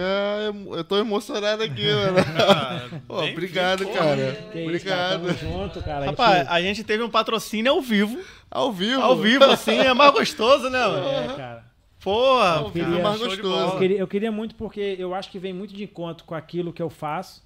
É, vem muito de, de encontro com aquilo, talvez que vocês também precisem, né? Então, também não começando esse projeto, entendeu? Então, assim, eu acho que vai juntar a fome com a vontade de comer. E acho que tanto para mim, tanto para vocês vai ser muito importante. E é isso aí, cara. Qualquer coisa, tamo gente, junto. A gente fica, fica muito feliz e, pô, obrigado aí por essa oportunidade. Grato mesmo. Então, Sim. gente, a partir de hoje somos patrocinados pela Milhas Dream. Milhas Dream. Até vou pôr uma música aqui pro, pro, pro Rocha. Aí. É, mano. Pegou. Cuidado só pegou, com direitos autorais aí é, da música. Um pegou a gente de surpresa. É, mano, é surpresa mesmo. Mas isso Legal, aí, cara, mano. investir em pessoas, cara. E assim, eu tenho certeza que esse aqui, esse espaço daqui um dia vai ficar pequeno, porque a gente vê Show. podcasts no Brasil, como que os caras também começaram do nada, como vocês, entendeu? Sim. E ajudaram, talvez, tantas pessoas com informações que pessoas precisam. Eu tenho mesmo pessoas que perguntam, cara, onde eu posso buscar informações de Portugal Fedidinho? Eu falo, cara, eu não sei. Porque hoje você tem muito influenciador na internet que te vende um sonho, um falso sonho Sim. de Portugal. E é verdade. Esse, pensa que isso aqui é tudo as mil maravilhas, né? Mas esquece que você não pode chegar aqui com o pé alto. Você tem que chegar na humildade, você tem que comer um sapinho, você tem que entender a, a cultura portuguesa. Não adianta você querer chegar aqui e implementar a sua cultura. Eu acho que é uma unanimidade isso que eu estou falando das pessoas que vêm aqui. Que é o que acontece com muito brasileiro que chega em Portugal, que quer implementar a cultura do Brasil para cá. Não faça aqui, isso. Aqui você vê que a gente passa a realidade do imigrante. A gente não tem, não tem maquiagem, não tem não tem Sim, é armação, não, né? não tem, é não, cru, não. é, é a vivência de cada um. Certo, vai chegar, vai chegar uma pessoa aqui que vai contar só felicidade, vai ter pessoas aqui que vai contar tristeza e felicidade, e vai ter pessoas que vão chegar aqui e vão contar só infelicidade no, no Não é porque cada um tem sua vivência, cada um tem Sim, sua, sim. sua história. Mas não adianta chegar e trazer pessoas aqui que vão, vão chegar aqui nesse podcast e vão contar só coisas boas e vai guardar as coisas ruins. Aqui a gente sempre pede para as pessoas contar a sua realidade, tudo que passou, todos os momentos que foram passados aqui, aqui em Portugal. Cara, tem Show, que. legal. Eu coloquei uma caixinha de pergunta aqui, a gente falou do Pauleta. Tá aqui, ó. Tem saudade das telecomunicações, grande abraço, né? Pauleta, a gente viveu muitas histórias juntos na, em viagens e Sim. é, foi um cara que me ajudou muito também nessa questão aí. e graças a Deus tá bem ele, com a família e tudo. É, um grande abraço pra ele aí, mas assim, tem saudade não, telecomunicação, cara. Agora, Das tô você, bem, pessoas, agora sim, eu tô né? bem. agora você faz as pessoas se encontrarem por outra forma, né? Exatamente. Falando outro- em, em comentários, tem. Vamos ver, vamos dar uma olhada Vamos dar uma legais olhada. aqui. Vamos dar uma olhada. Inclusive perguntas, é legal se você tem alguma pergunta relacionada a isso. Eu tenho uma pergunta também, mas eu vou pôr aqui primeiro. Ah, deixa eu começar aqui com a... Começar aqui com a Flávia, né? Que ela tava comentando aqui da sua história. Ela falou, olha, confesso que como esposa, eu fiquei doida em plena pandemia, tudo fechado, e meu esposo me fala em abrir uma agência de viagem. Ela- Aí... Ela tá metida, ela quer ir pro Brasil, quando vai pro Brasil, ela só quer ir de executiva. Ah, ficou mal acostumado. Depois você, depois você vai contar pra gente como é que foi seu primeiro momento na executiva. Vou, vou, vou, eu conto, Deixa, só deixa, passa vamos a história aqui. Boa. Ah, aí, né, é, é que aqui a Flávia foi comentando baseado no que você ia falando, né? Eu fiquei guardando aqui. Quando você falou que você levou ela de surpresa pra fazer o casamento, ela escreveu isso na altura. Pensei, pronto, agora esse homem ficou doido. e depois, quando você falou que ia sair, ou saiu da Carris, ela falou: Fiquei brava demais nesse dia. Foi, Ela foi comentando a cada momento que você foi falando aqui. foi complicado. Ela falou também: conhecimento é poder. Hoje ela né? sabe disso. É, é, eu vou pôr mais uns comentários que vieram depois, mas já vou para as perguntas aí, o pessoal que mandou pergunta, eu já vou chegar na sequência. Deixa eu mandar aqui a Sheila. Olá, Sheila. Verdade, quanto você mais ajuda, mais você recebe. É isso aí. Deus abençoe as pessoas de, bo de bo boas de coração. Obrigado pelo comentário, né? E vai agregar muito no projeto, exatamente. Ó, o Wilson é o. Alô, Wilson. Ah, o é, o nosso, Wilson. é o nosso estafeta, Estafeta do coração aí. Boa, Wilson. Tamo junto. Os caras, engraçado, né, meu? Os caras ficaram e estão assistindo. O Eudes tá assistindo até agora, talvez. O, da, o da. Ele mandou uma pergunta, inclusive, aqui, ó, Eudes. Vamos responder sua pergunta, ó. O Eudes pergunta: Pra quem tem interesse em conhecer mais sobre milhas e como começar, como faz? O que, que, o que, que você recomenda pra pra descobrir sobre esse Então, assunto? é, hoje há grandes players no mercado que são focados em ensinar sobre isso, tá? É, eu, eu, eu posso indicar com quem eu comecei, né? Sim. Que, que é o Leandro Cardoso. Leandro Cardoso. Se você procurar na, no Instagram, vai encontrar, ele é perfil verificado. Tem, tem curso, então? Tem o dá curso, que é o Império das Milhas dele. Show. Eu não sei como é que tá essa questão da venda, que ele também está focado na agência dele agora, que tem quase 30 pessoas trabalhando. É um volume bem alto, Uhum. né? É, mas assim, é, você tem hoje muita coisa no YouTube, de graça, só que o problema é que você tem muito dispersado. Uma informação aqui, outra informação ali. Quando você compra um cara que tem autoridade no assunto para falar sobre aquilo, ele vai te dar um norte. Então ele vai te explicar programas por programas, é, entendeu? É, existe também um outro muito grande que é o Rodrigo Góes, que é um, que é um cara que eu, que eu, que eu estou seguindo há pouco tempo, não conhecia, mas estou seguindo há pouco tempo. Tem o Eric Galdino, que é um cara também com muita influência Todos no mercado área de, de, de milhas e tal. de milhas e pontos, exatamente. Se- se- então, se o cara achar o curso do. Do, do Leandro seu- Cardoso. que Seria seu mentor, vamos É, dizer hoje é assim, um né? mentor assim, você fala assim, ah, vou te indicar um, pô, vou te indicar do Leandro Cardoso, certeza. Se porque você é o cara o curso dele aberto para venda, para venda, pô, ca- recomenda. cai, de, cai de braçada porque eu acho que vale muito a aí. pena. Boa. Ah, Wilson, o próprio Wilson, o nosso amigo estafeta aqui, né? Então já tinha dado, ele já tinha dado a boa noite antes. E ele fez a pergunta um pouco atrás agora, agora há pouco. Ele falou: ano que vem minha esposa virá com meus dois cachorros. Poderia Boa- falar boa sobre pergunta. viajar, Viajar com, com pets? cães. Já fiz todos os procedimentos, só falta comprar as passagens deles. Os cachorros têm 11 e 12 quilos. Poderia me falar sobre o preço e procedimento? Cara, Nossa, só, só complementar aqui, né? No- eu vim aqui naquela época, ainda 21 de março, que veio o avião inteiro só pra mim, quase pra minha esposa. No meio da pandemia, a gente ainda trouxe um cachorrinho da minha mãe. Olha a, a Caraca. bagunça, né?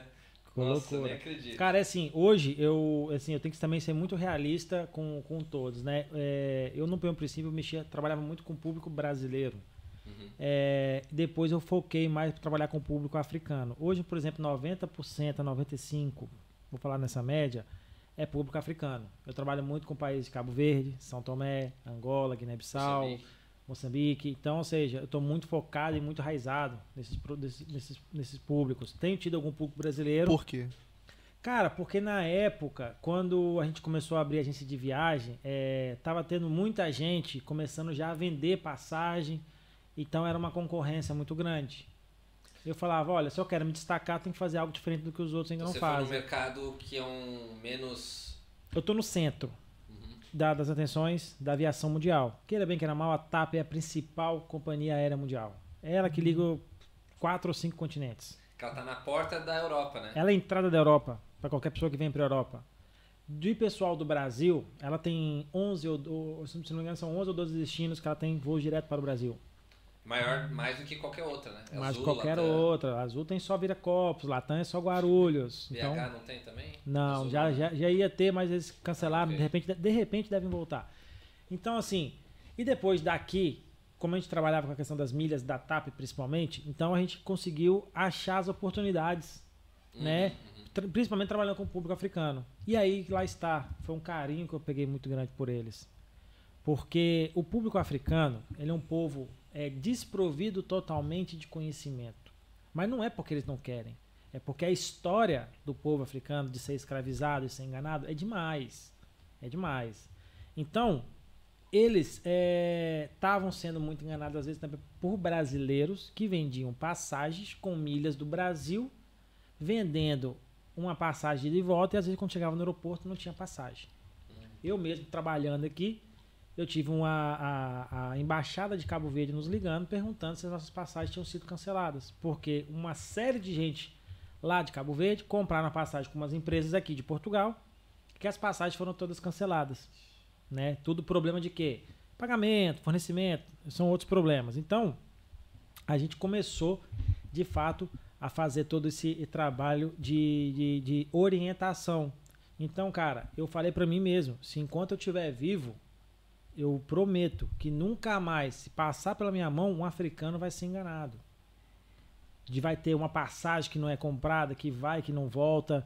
Se depender de mim, nunca mais. E não é à toa que muitas das vezes eu já tive problemas a nível de um, um cancelamento, uma coisa. Às vezes eu tomava o prejuízo, mas eu ia lá e resolvia o problema. Às vezes o cliente nem sabe.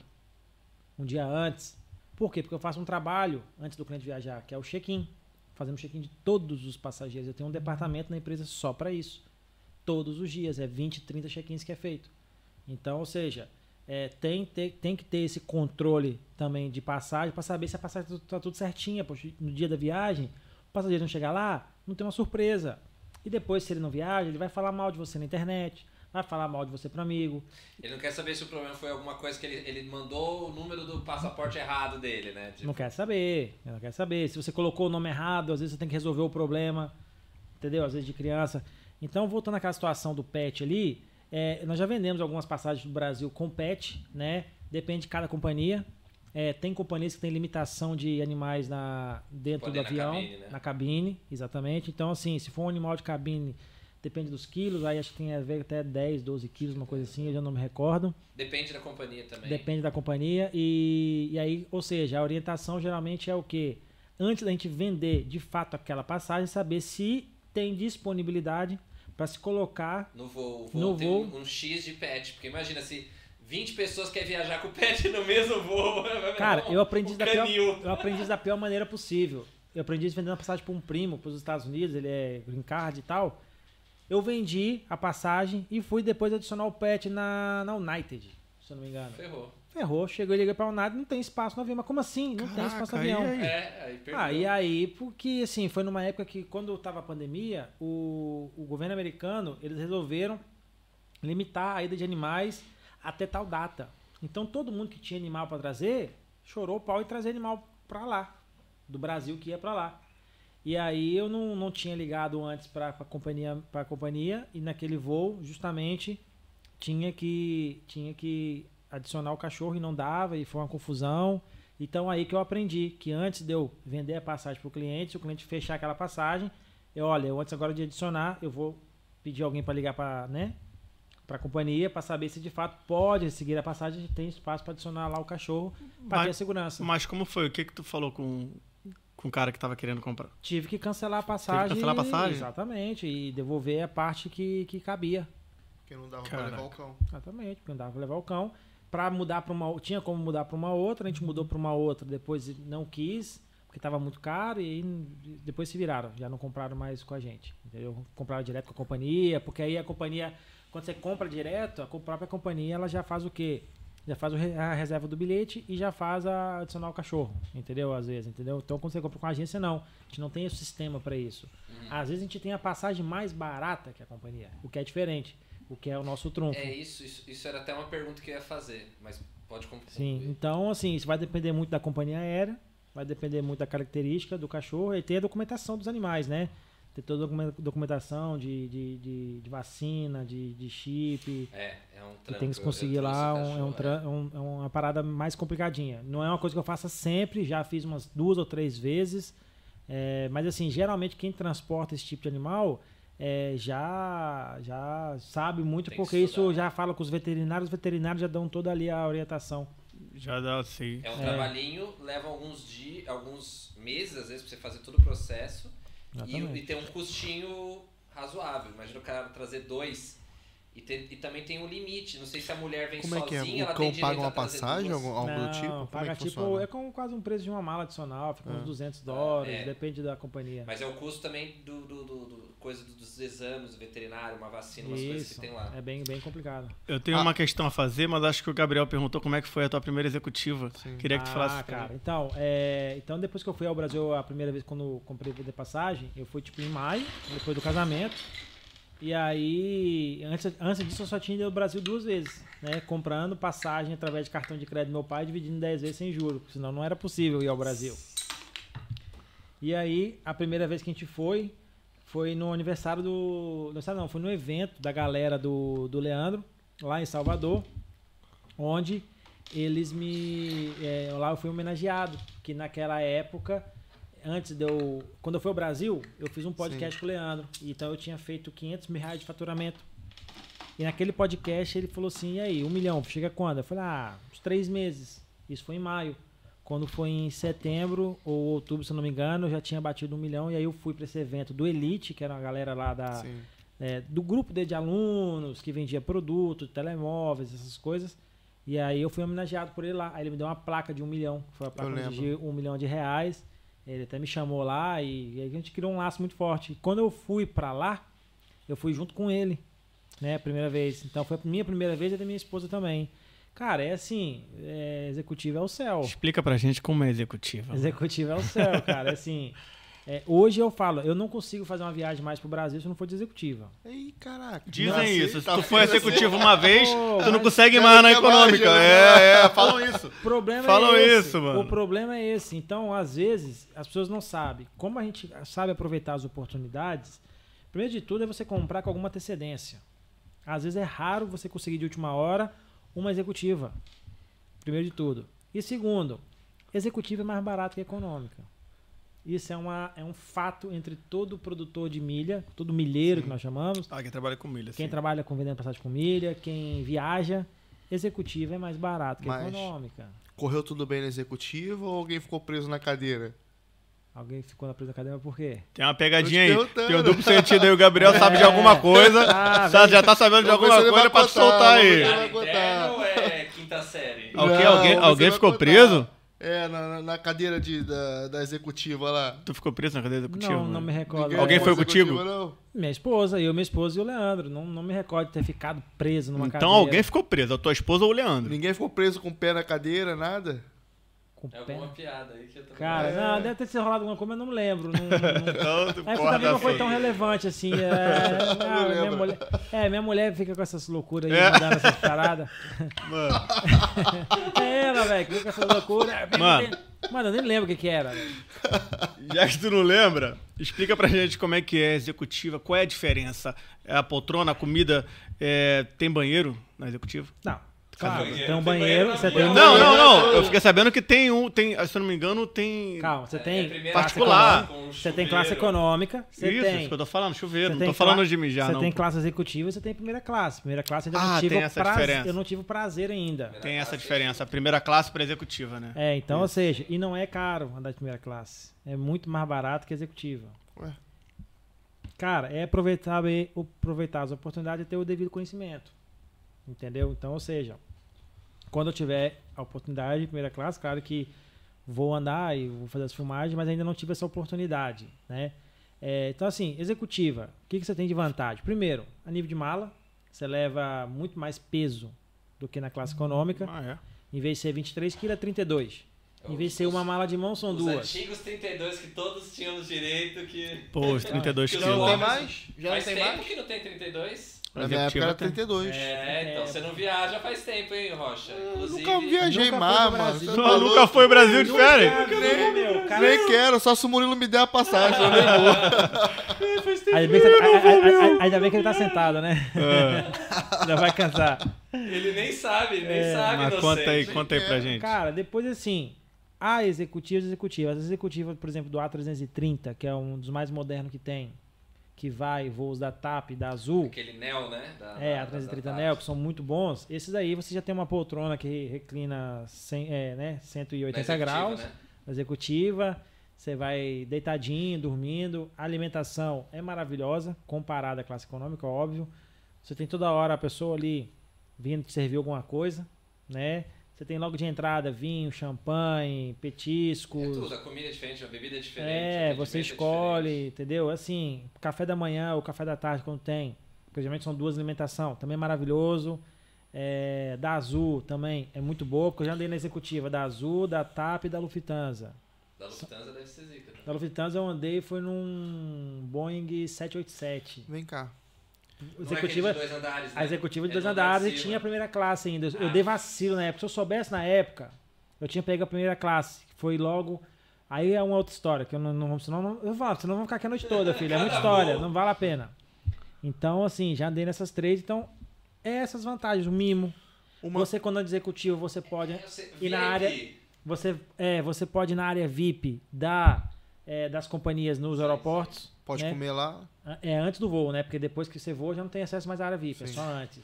É, você vai entrar na área vista, você vai estar no avião, não. Cara, e assim. É... Se o cara gostar muito da nave, vai avião, Vai, avião, aqui. vou ficar aqui. E aquela coisa, Tem cara. doido pra tudo. O cara compra passagem só pra ficar na área VIP. Voo de 9 horas. Eu, eu vou te fazer uma pergunta. Tem direito, quando tem voo com escala, tem direito a dormir no aeroporto, algo assim, algum quarto? Não. Uma pessoa me Escala? falou que tinha. É, uma pessoa me falou que, Dorme lá no que chãozinho, você, se você na, na- Tem na executiva. que tem um, um Eu vi, serviço eu vi de uma tipo parada umas, dessa. umas- uns casulos, né? Sim. Sim. Ah, Tipo é, cara, eu não, eu não lembro de ter ouvido nenhuma situação, alguma história dessa. Geralmente você tem, às vezes, acesso à área VIP, se a área VIP for aberta 24 horas, você pode ficar lá, entendeu? Agora. Sim, tem um, tem um Aí você tem uns mais- lugarzinhos pra relaxar e tudo, mas um cama não. Você Hotel, tem não, é. em alguns hotéis, por exemplo, Viracopos, eu lembro que eu fui, eles Ah, têm umas vi, caixinhas Eu vi um antes você- rapaz no TikTok É, que esse- falou que fez um voo com, com escala e, e tinha pego, pego primeira classe. E como esse voo tinha escala tinha umas X horas pro outro voo, ele Deu tinha direito, direito a um. Deve ser a um hotel. Aliás. Acho que hotel, bom, enfim, pode ter É. Pode ter tido coisa. alguma agência que fez não isso. sei, não sei, não sei E como ele fez. o... uma vez eu, eu, eu viajei, só que é uma pena que foi, foi muito curto. Ele- Eu, eu comprei, era uma passagem Rio-São Paulo, ponte aérea, né? E aí ele. E era aqueles. é, é, acho que é 737, né? Que faz ponte aérea lá no. Pequenininho. Sim. E, e, e tinha uma. Não tinha primeira classe, né? Porque voo. Ponte aérea não tem primeira classe, mas tem executiva. Sim. Não Tem era executiva, top, não, mas, mas é assim, é só- Era uma poltrona gostosa assim e é. tal. Aí foi um, um pequeno amostra que eu tive, porque eles me colocaram. Eu nem comprei, eu comprei passagem normal, mas acho que tinha ficado cheio eles Deu puseram ruim. lá. E É. Deu, deu lá. bom, quer dizer, deu bom. Sim, só que tipo, uma horinha de voo, eu nem tempo de Não curtir a poltrona lá, meu, mas era uma poltronona, sabe, tipo a casa de massagem, meu? Sim. Fogo, era hora. top, já era top. E assim, cara, é, andar de executiva às vezes é isso, porque primeiro que você, quando uma viagem intercontinental, quando você vai, Você O quer mim. cansaço não é tão grande, né? Não é tão grande. Tem cansaço. Ainda mais que eu já peguei situações de teve turbulência o voo todo você não dorme. Esquece. Executiva não é nada. Você Aí tá tem executiva um não é a ecrã mesma coisa. maior também, né, às vezes. Ah, mas aí, cara, às vezes você está viajando à noite, a maioria das vezes, Não, né? pra quem gosta de assistir coisas. Quem gosta de assistir e tal, um filmezinho, não sei o quê, mas eu, cara, a maioria das vezes é à noite. é. À noite é. Então você acaba dormindo. Sim. Né? Então, na vinda pra cá é à noite, na, vida, na ida pra lá, você tem os voos da Azul e da Latam é durante o dia. Né? Então você não acaba, não, não dorme. É, esse, é o- a- é, quem for viajar de executiva, priorize TAP, que às vezes, pelo menos na TAP, você tem internet. Você pode ir falando no WhatsApp com alguém. Ó, que Tem legal. Internet, mas tem Não? internet na econômica também. Não, Na a internet na minha- é no avião, na verdade, Mas né? dentro do avião? Dentro do avião, Wi-Fi. Vai falar o quê? Na minha tô- época. Eu, eu tô muito, tô, Na tô minha- muito pra. É, Veio Na em minha 2000, época não- não- 2001. Não tinha. Da minha, nem tinha internet, da minha época. A Nem telefone tinha. A viajou de avião era no. Em 2001, 14 da minha época. O Rocha viajou de 14 bis. Ô, tá de Na minha sacanagem. época eu viajei de avião, o Veio de avião barco, tinha, pô. tinha, tinha Era hélice. é, hélice, pô. Veio de barco, pô. Tá achando que esse bicho vai correr de lá e não pode voltar, por isso que fica essa conversa. Ele tá, ele tá jurado de morte Tá lá pelo- Agora, pelo agora, agora, agora com, o no- com o novo presidente aí que eu não vou mesmo. Agora, Olha, ficou, agora deu ruim mesmo de agora ver, né? ruim. Agora que tu não vai mesmo. Agora que não vou e vai Porque- ter gente querendo vir pra cá. Eu não vou mesmo. Agora que ele não vai, porque os caras que jurou ele que tava tudo preso, agora vai tudo, tudo solto. Tudo solto agora. Tá tudo Agora solto. deu ruim, agora deu Cadê ruim. Os lá? vagabundos vai estar tudo solto agora. Agora, agora, o, o- A gente tava falando.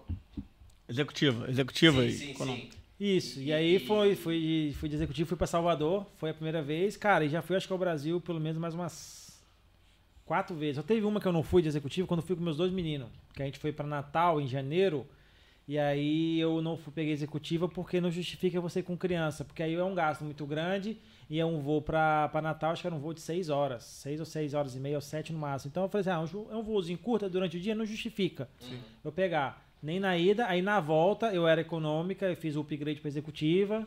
É, aí depois eu fui a São Paulo novamente, fui e voltei no final do ano passado, executiva. Fui pro Brasil com minha esposa e com meus filhos. Aí essa a gente foi de econômica, mas pegou um- umas cadeiras melhor lá da frente. É, Tipo aquela Economic Ex- Extra, né? é, é, você pega um espaçozinho melhor. Fui depois. Aí foi quando eu fui, eu fui pro Brasil, ela ficou mais uns 30, 40 dias. É, eu falei, ah, eu vou voltar porque tem uns negócios lá e tal. Tô 15 dias já longe dos negócios, não dá, né? Ficar deixando na mão dos outros não dá. Então, quando eu voltei, só que tava o zoom, zoom da guerra, aí falava que talvez a, a- a fronteira aérea poderia fechar. E aí eu falei, olha, eu não vou arriscar, tá? Minha família no Brasil, eu aqui, vai que essa guerra explode em qualquer momento, fechou a fronteira aérea e o pau quebra. Tava estranho, tava estranho. Tava estranho, naquele, no princípio tava muito estranho. Então, eu peguei, foi quando eu dei na executiva da, da, da Lufthansa, peguei uma passagem do dia pra noite, hoje, comprei manhã viajando, Sim. pra poder encontrar com ela. Aí fui, voltei de executiva. Então, cara, assim, é, as oportunidades aparecem. Uhum. São muitas oportunidades. Então, eu falo pra você, eu em um ano e quatro meses, cinco meses, vendendo passagem de maio pra cá, é, eu já fui ao Brasil talvez umas seis, cinco ou seis vezes, cara. Sim. Então, assim, quando você começa a trabalhar no ramo, você começa também a ver essas oportunidades. Eu nunca tinha viajado tanto assim na vida. Cara, nunca. Sim. Nunca.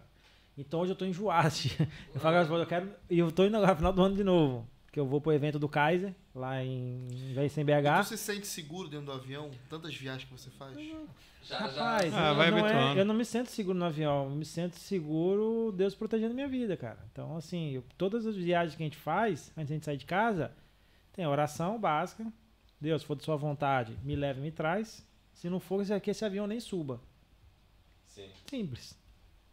Então, Show de bola. O- Cara, É. Só tem mais umas perguntinhas aqui. Força, Uma- vai lá, vai lá, vai lá, vai lá. Na verdade, a Flávia comentou aqui primeiro, falou que passou o mico. Ela disse que não sabia pra que servia tantos botões na Ah, poltrona e a poltrona vira cama. Pois é, cara, Ah, ela então tá com esse aí, monte de tá botão. aí. Acho que pode ter sido, acho que foi isso mesmo. Acho que o pé dela ah, deve ter ficou presa, então tem a história. Aí ficou Ah. desesperada e tal. É, é, houve qualquer coisa disso aí, realmente. Agora, esse negócio da... Você não lembra? O pé da tua mulher ficou preso no- Pô, na cadeira, foi tu não lembra? rápida assim que eu já logo já tirei o botão porque acho que ela tava num sapato, agarrou. O- parada esse assim. negócio de internet... Quase, quase ficou cotó, porra. Esse negócio da internet é meio recente, né? Do que? Tem internet no voo da TAP. Não, então, eu acho que isso foi dos novos A- A330, foi implementado. É, nem eram todos. Pelo menos das vezes que eu fui, todas as vezes tinha. Sim, mas é tipo dois anos pra cá, né? Porque Pra eu, eu, quando eu vim nesse voo, em março de 2020, já tinha. E eu tirei uma onda, porque eu tava viajando e mandando no WhatsApp, mandando oi. Ué, você tá no avião digitando no WhatsApp? tinha não essa parada É, hoje em no- dia é no- onda isso. Pra mim, eu, ou pra você ver, eu não sabia. É, Eu é. não sabia, eu não pesquisei, não pesquisei sobre voo dentro do avião, Sim, essa sim. cena. eu Agora, a maioria, acho que a maioria das companhias que voam pro Brasil tem. Acho que a única que não tem Agora ainda tem. é a atrasada da, da Azul e da Latam. Azul, né? É Sim, mesmo? sim. É, eles não tem um Azul- A330 Azul, eles ainda top também, igual, igual. Azul eles ainda estão passando Titanic lá no Cara, filme. e é uma merda. Eu quem vou, voa, quem eu voa de Azul pro Brasil, a voa gente de vai trazer, a gente vai trazer É um de piloto aqui. Quem voa pro um Brasil de manhã, voa, é voo de manhã, vai pro Brasil. Então é di- diurno. Ah, Teoricamente você não tem sono. Sim, sim. sim. Teoricamente não. Então, ou seja, você vai passar nove horas num voo, Acordado. velho. Acordado vendo filme, velho. Quem, um Pois. cara que trabalha com internet como eu, tipo assim, Não você tá ali tela, né? agilizando processos, tá ali agilizando, fazendo uma publicidade, fazendo algo diferente, sendo produtivo, é, fa- faz muita falta, cara. Faz muita falta.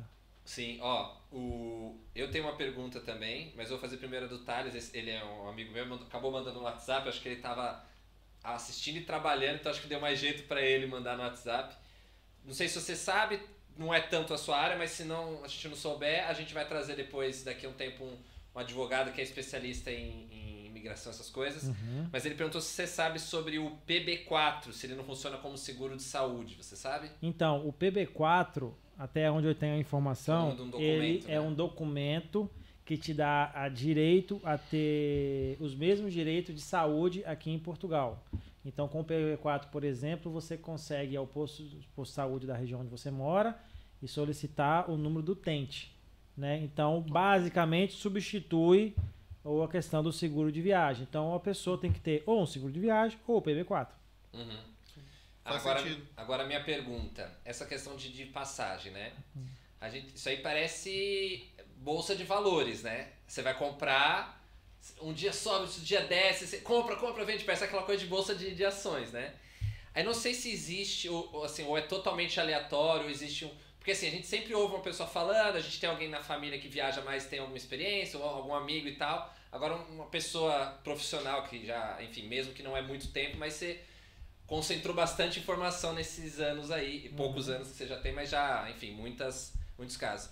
Porque a gente tem, eu pelo menos tenho informação assim, ah, você comprar passagem antes é mais barato.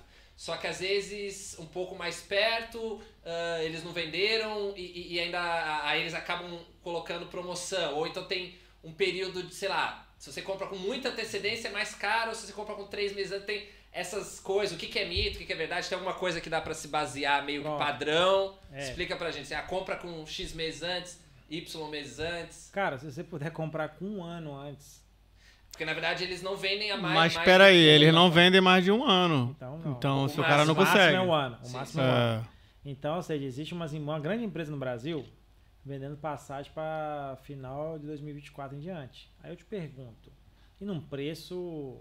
Mas é fake isso não? Ou eles fazem uma. Então, o que, o que pré- acontece, eles fazem uma venda, eles pegam seu dinheiro, aplicam em ações, aplicam em. Ok, em dois anos o negócio rende e, pra- e eles ficam com o seu dinheiro lá. Teve. Pois. Só que é o seguinte, eles não estavam conseguindo entregar essas passagens baratas. E aí, Aí estavam você. ficando no prejuízo. E aí você o que aconteceu? Olha o que acontece, olha o drama. Aí você reservou hotel, Sim, você reprogramou toda uma viagem, sim. Aí você já pagou as passagens, teoricamente, aí o cara- a empresa não consegue entregar. Aí você é obrigado a comprar uma passagem Com próxima da valor, viagem. com valor. Com valor atualizado. época. E aí é, você tá pagando mais caro. é fogo. Então, fogo. tomar cuidado com essas empresas. Eu não vou citar o nome delas, porque é o business dela, né? A gente respeita, cada um tem o seu modo de ganhar dinheiro. Mas acho que isso é um risco muito grande. Agora é claro que eles ganham no volume, né? Então. Sim, é quase igual tipo um seguro, né? O cara pe- perde uns, mas ganha no outro ali. E- Mas, mas tipo aí, assim- então, não, comprar com mais antecedência costuma ser melhor. É, quanto Essa assim. coisa de chegou um mês antes ficou mais barato, isso aí é. não, Sim, mas, existe, é mas, mas, mas existe as passagens que você compra no dia, que aparece do nada, também é barata. Cara, eu vou falar pra você, eu nunca tive essa sorte de vender uma passagem dessa. Você Geralmente- não vendeu porque você não encontrou. Existe- Não, porque às vezes a gente encontra, do, procura do, do, do- mesmo Sim. dia pra pessoa que precisa de urgência. E Cara, você não encontrou. Não tem, nunca vi. Não então, acho, que pra mim, isso torna pra mim Os um caras mito. não pegam assim igual, Pra mim é um igual comida. Sim, eu- assim. eu conheço no pessoa, dia eu, vai, eu, eu vai conheço, eu conheci uma pessoa que comprou a passagem no dia, isso é muito barato que comprou no dia, ser desistência, alguma coisa assim, não sei. Deu sorte, deu Existem as passagens relâmpago, né? Que você encontra na, na- E- na e- internet. e- Cara, aí é as, é as companhias fazendo essas promoções diretamente. Pode, Sim, pode sim. haver. Não vou dizer que não vai haver, claro que pode, elas podem dar uma loucura, quer queimar um estoque, quer queimar uns Mas foi uma assentos. coisa muito pontual, não tem Muito uma pontual, regra. não é uma regra. normal. Mas é assim, mas é assim, existe verdades e mitos que ele citou um agora. Eu vou dar um exemplo de muita gente fala que compra passagem na madruga. Tipo assim, acorda 3 horas da manhã. Pode Ah, acontecer ok. isso também? É, geralmente eu vou explicar. Porque na madruga, você. é, como é que funciona as companhias aéreas? Elas, elas têm um termômetro.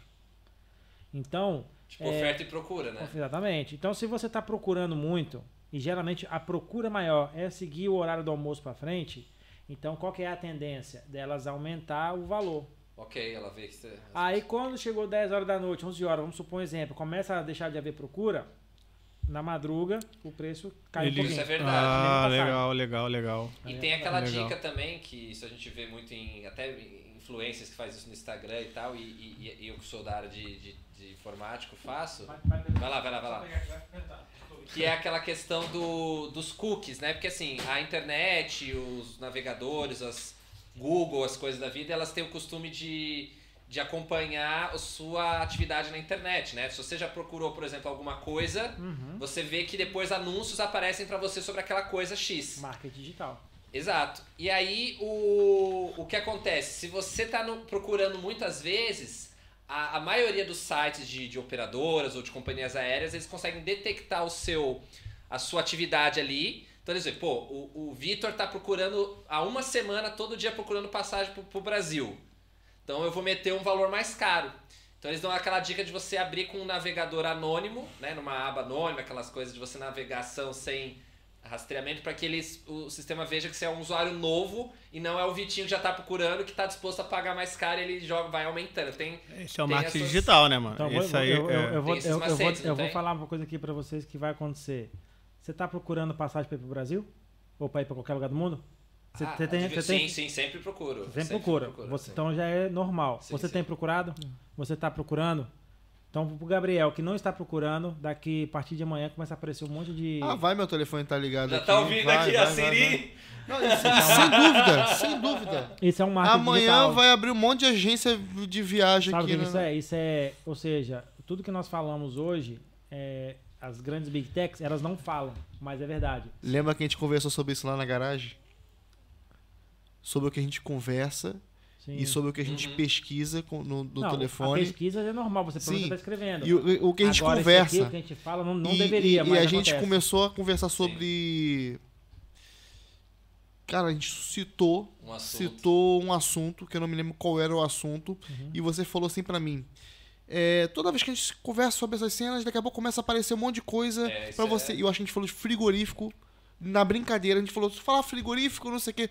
Começou a aparecer um monte de Eu tenho, eu promoção. tenho uma amiga que fez assim, ela, ela ouviu isso numa palestra, aí ela pegou o celular assim, ficou pondo na boca aqui, é, é, é, números da Euromilhões, Euromilhões, resposta da Euromilhões, número da Euromilhões, pra ver se aparecia. Mas no dia seguinte começou a aparecer sobre o assunto. É, isso não deveria acontecer, na verdade, isso E- é WhatsApp. E além disso, você falou sobre um, uma pessoa que é YouTube, que eu até sigo ele, que é o Rian.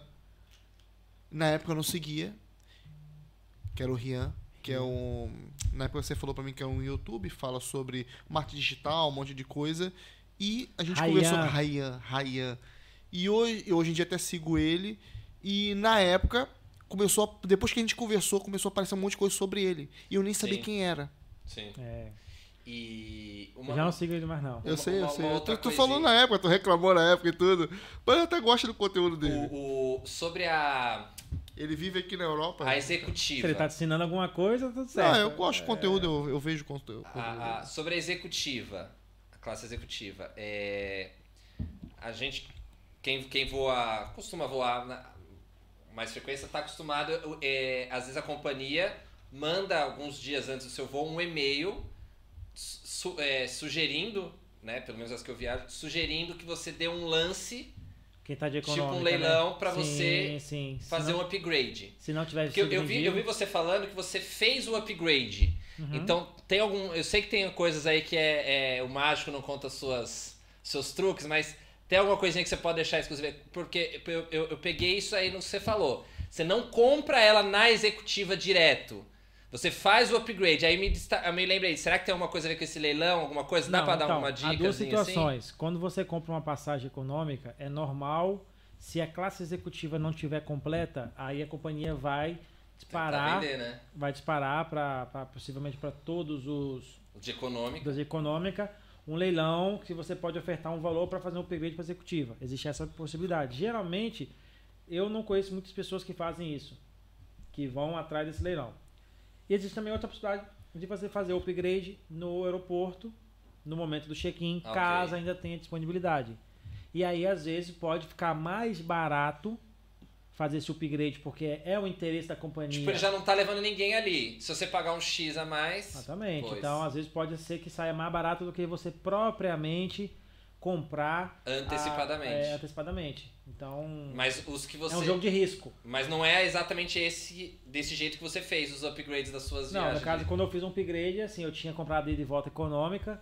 é, aí na volta, quando eu fui com minha esposa, voltei e voltar de econômica, eu cheguei no aeroporto falei, olha, quanto é que tá.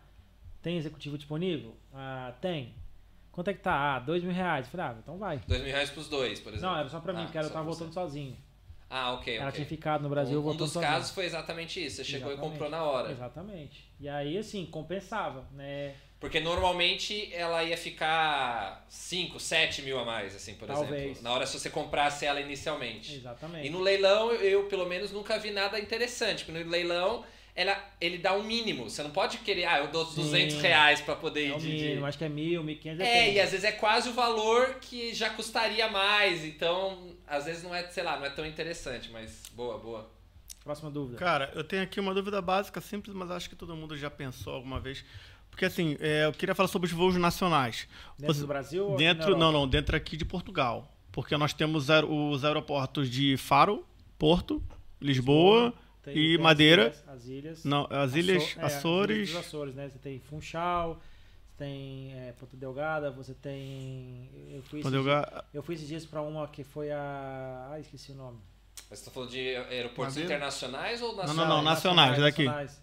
Ah, É, então tem existe Tires mais uma- também. existe mais uma, não, mas aí fazem, recebem voos Sim, comerciais. Não, não, sim, sim, isso que eu tô falando. É, eu fui pra ilha de. Caramba, esqueci o nome, sou ruim de gravar nome. É, mas tem acho que mais umas Açores, três né? ou quatro ilhas também que tem. Que tem aeroporto? Terceira. aeroporto. Terceira. Terceira. Tá, tendo, tá abrindo um em Montijo já. Então, parece que há uma necessidade, Sim. porque assim, o aeroporto de Lisboa, ele é charmoso. Só que ele não tem a capacidade de receber a quantidade de voos que Não, recebe ele ele por tá dia. so, su, su, subutilizado. Sobrecarregado, vocês não têm noção. É, é um caos aquele ali. Então, por isso muito e ele é provável- bem grande. Não é tá É, nada cara, de não é grande, nada, não. É pequeniníssimo. Super pequeno para Eu vou ali, camarada, inteiro. aquilo ali tá um formigueiro, sempre. É, ele trabalha lá. Tá vindo Tá, milhões de pessoas, milhares de pessoas todo Cara, dia. Tem tem- gente ficando duas, três horas na, no CEF. É, cara, é assim, o aeroporto de Lisboa, só pra você ter noção, ele não tem nem gate. Teoricamente, um avião internacional quando chega, pô, o avião estaciona já no, no, no Na gate, plataforma. na plataforma, pra você já sair dentro do avião, dentro do aeroporto. Pega não, autocarro. cara, eles te levam, estão te levando lá pra uma outra ponta, Sim, aí você sim, pega um sim. autocarro ainda. Sim, por isso que eu digo que é Então, grande. a questão que eu é, tenho- É, é, é grande nessa cena que eu digo que é talvez, grande. Mas o É aeroporto grande. tem capacidade. O aeroporto Sim, internacional você tá grande, dizendo que ele não tem capacidade para quantidade de voos. Na verdade, assim, Só que o espaço é bem a grande. nível Madrid, Europa- Madrid isso não acontece. a nível Europa, ele é um dos, um dos aeroportos mais, mais ah, menores ou, ou mais simples, né? Sim, sim. Qual que é a vantagem do aeroporto de Lisboa hoje? Que ele é no centro da cidade, então você já chega metro, autocarro todo Congonhas, lado assim, e né? tal. Tipo Congonhas, exatamente. Mas assim, para voos internacionais não tem capacidade. Então, possivelmente, grande parte da frota internacional possa passar para o Montijo.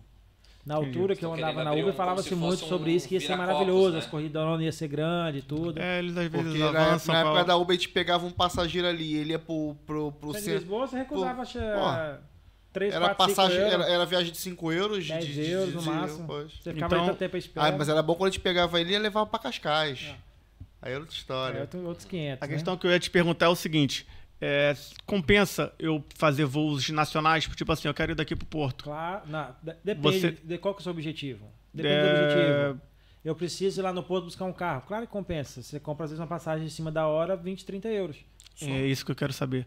E de repente, não, eu quero passear, quero ficar ali uma semana no Porto. Em vez de férias, em vez de eu ir de carro, eu pego um avião, vou até. Ah, Depende, né? Porque você tem a eu- alternativa do comboio, que é muito bom, o comboio o Sim, eu sei pendular. dessas alter- alternativas porque é o básico, é o que todo mundo procura. Eu Sim, queria sim, sa- sim. Porque às vezes a gente não procura, às vezes Sim, o mais Eu- prático. Eu, eu entendi, Entendeu? eu Não. entendi o que ele quis Se dizer. você comprar com antecipação, você vai pagar bem barato na passagem pra lá. Uns Quanto, 20, mais ou 20, menos? 30 euros Olha aí. ir, Ele uns 20, depende. 30 E eu pra- prefiro ir de avião do que ir de comboio. Não, Mas Porra. comprando antecipado. Não é comprando em Por esse valor, hora. Mas o teu antecipado quanto Pelo tempo? menos um mês. Ah, é? É, Ah, acho que um mês tem como se programar pra Sabe tuas por férias. Porque tem. você tem uma galera que já faz essa rota sempre. Uhum. Até mesmo empresas pra trabalhar, porque, por exemplo, a Fecha, TAP né? tem Já voos. fecha contrato e tal. Já Cara, vai. 30 euros numa passagem aérea. Pô, mano, Mas e tem às vezes- 30 euros pra você ir pro, pro tu outro chega lá em quanto tempo? ô Rocha. 50 minutos. Tem ou 30 menos. euros. Sim, a, a gente, a, gente ia pagar, a gente ia pagar 54 pra ir pra Alemanha. Acho que é 30 Sim. minutos, uma coisa Se assim. tivesse É a comprado com é a antecedência. Por que, que eu fiz essa pergunta? Porque a gente sempre opta pelo mais prático, que é o carro. Vamos de carro, vamos de É, comboio, carro, é. vamos de autocarro. E ninguém às vezes nem pensa, cara, que eu posso Sim, pegar um sim. avião e daqui é faro. Eu posso falar que eu vendi uma passagem hoje pra, pra Lisboa Porto. é, Foi ida e volta. É, preço de custo pra mim foi 90 euros.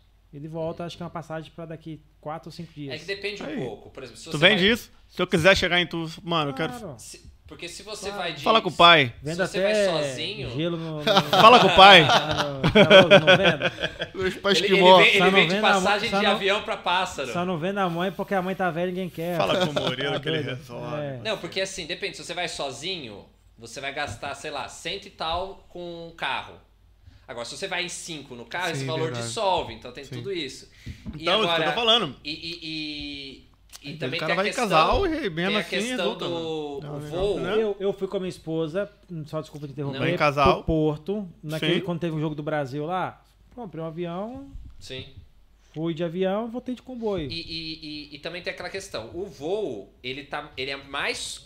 O, o autocarro também, mas eu acho que o voo é, é- ele é o que meio de transporte. boa. Esses caras bebendo aí quando libera a bexiga, não, não, não- Me corrige se eu estiver errado. O voo, eu acho que dos meios de transportes é o que está mais sujeito, suscetível a mudanças de valor por, ah, é, por sazonalidades. Sim. Ou seja, você vai comprar próximo do Natal, a passagem de voo tá milhares de vezes mais Ah, caro. e agora tá do- tudo aumentando, né? Já mas o, estamos do próximo do, comboio, Natal. pode ser que o do comboio não mude tanto. Então, por exemplo, você Isso. falou, vale a pena ir de avião? Pode ser que você vai numa, numa baixa temporada, sim. Você vai comprar no dia 22, você quer ir lá passar o Natal Sabe o que, que depende da, da, da- Depende de dois fatores. Primeiro é a lotação do avião e segundo é a temporada. É, isso, exato. isso vai depender do preço. Exato. Porque você, por exemplo, quando na pandemia havia poucas pessoas viajando, você tinha os aviões Passagem viajando com né? poucas pessoas e você comprava em cima da hora passagens baratas. Então Sim. depende da capacidade do avião, a quantidade de pessoas que está já alojado, aí, vai, aí quanto menos os assentos disponíveis, mais caro fica. Uhum. E depende também da, da época do ano. Se você for viajar numa época alta, O- né?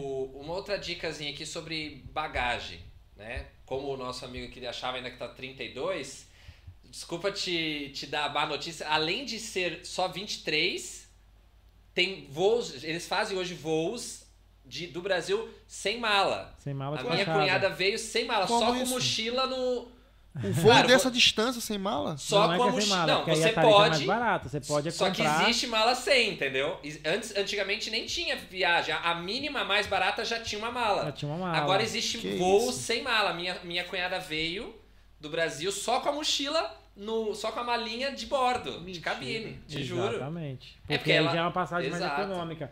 Porque E- você calcula, É. a companhia, se ela coloca mais 23 quilos de bagagem, então você vai falar uma viagem de 9 horas, ela vai consumir mais combustível por É causa desses tudo 23 cálculo peso. milimétrico ali. Caraca, mano. Agora, Então, pra- o- já que você quer é, viajar só pra viajar... Era, era duas malas de 32. Já É, teve esse daí, de já duas malas de teve. 32. A minha época era duas malas Não, de, a- a- de 32 a- a- quilos. Eu tenho a minha mãe. Eu vim só com uma, eu cheguei em ainda. Portugal só com uma mala porque só tinha uma mala pra trazer. Mas o que dica que você dá pra questão de mala? Por exemplo, vale a pena comprar. Por exemplo, não comprei, comprei uma passagem barata, mas aí eu quero levar uma mala. Compra Quer- antecipado. can- compra antes, compra no site, no telefone, É assim. tem diferença. Comprar antecipado, Sempre. porque comprar no dia da viagem ou no check-in fica mais caro. Sim. não fica mais barato, não, não cai nessa ilusão. É, comprar antecipado. E assim, é, é muito mais barato comprar a tarifa já com a mala do que querer comprar a tarifa mais barata e depois pôr a mala. Vai ficar mais Vai caro. ficar mais caro. Então é melhor, se já que vai levar a mala, se programe, compre. Sim. Às vezes é melhor jogar pelo certo do que depois lá na frente. finalizado. Irmão, Copa do Mundo chegando. Tem viagem pra Doha? Nem é em Doha, a parada ainda não tá Catar. definido, o cara já tá... Ah, tá sim. Ah, pera aí, Copa Tá do sim, Mundo. Copa do Eu Mundo. falando de outra coisa. Tá achando que tá falando do Mundial, né? É. Tá vendo? Não tô nem falando do Flamengo, tô falando Eu da já seleção tô- brasileira. Eu já tô de olho. É que enquanto Ele eles sabe que eu sou flamenguista, né? Enquanto, enquanto- enquanto esses caras vão lá pra poder fazer bagunça e gastar dinheiro, eu vou usar essa oportunidade pra ganhar dinheiro, entendeu? Sim, então é Não, assim. calma, não tô falando do Flamengo ainda. É. Relaxa, relaxa. Sei que vocês, vocês subiram agora. É da, vocês é da outra seleção, né? Vocês estão empolgadinhos, Eu né? falo com esse cara que eu já não acompanho mais futebol. Sabe quem me falou de que o Flamengo foi campeão? Juro pra você. Ah. O cara me ligou e falou assim: Murilo, é, foi na igreja. Falou assim: se o Flamengo for campeão da Libertadores, é, eu vou querer ir lá pro Mundial. Você faz uns pacotes? Eu falei: não, pô, a gente faz, só me fala as datas e tudo, mas assim, calma que ainda Tem jogo. tem, tem jogo, né? Então, assim, aí depois no dia eu fiquei sabendo através do, do, do- do Twitter e tal, que ia falando que eu não vejo televisão. Não, não mente pra gente. Tu, Ah, sabe. não tu tava vendo o jogo. Tu viu o jogo. Tu viu o Parece que Flamengo. ele vai Sabe que tava acordar casa? 3 da manhã pra assistir o jogo. Quem me falou? Pra secar, pra sábado, secar, Foi pra secar o sábado, jogo. mano. Pra não Foi falar sábado, que eu não- 8 horas, da 9 horas da noite. Não, esse Pra- sim, eu digo o, o não vou outro mentir. jogo. Ah, Ah, o- eu não vou mentir. Eu, pra não falar que eu não vi, meu pai, no dia, ele me ligou pra alguma coisa e falou: E aí? Vai ver o jogo do Flamengo? Eu falei: Ah, mas o Flamengo joga hoje? Ele falou: É, final da Libertadores. Eu falei: Ah, vou ver se eu boto lá pra, pra dar uma secada nesse. nesse Ah, nesse- tá vendo? urubu Falei, vai Ah, passar assim, ah, ok. Mas, Gabriel, ô, Neil, eu Gabriel. não vi o gol, eu não vi o final do jogo, eu não Acho vi que eu o gol. nessa, Gabriel. Ô, filho, mas é isso aí. Não preciso mentir com isso. Eu não vejo, nem jogo do Cruzeiro eu vejo mais.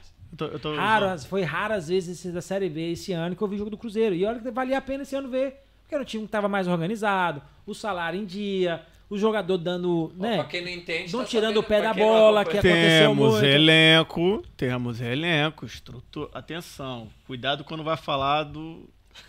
Atenção, Cara, mas- toma lá atenção. Eu vou falar atenção. você, o, o que vai, o que vai, o que vai que, é, crescer no Brasil daqui 10 anos, vocês vão ter que reconhecer todo clube brasileiro que virou empresa e tem uma gestão empresarial. Sim. E o Flamengo tá ficando atrás De quem?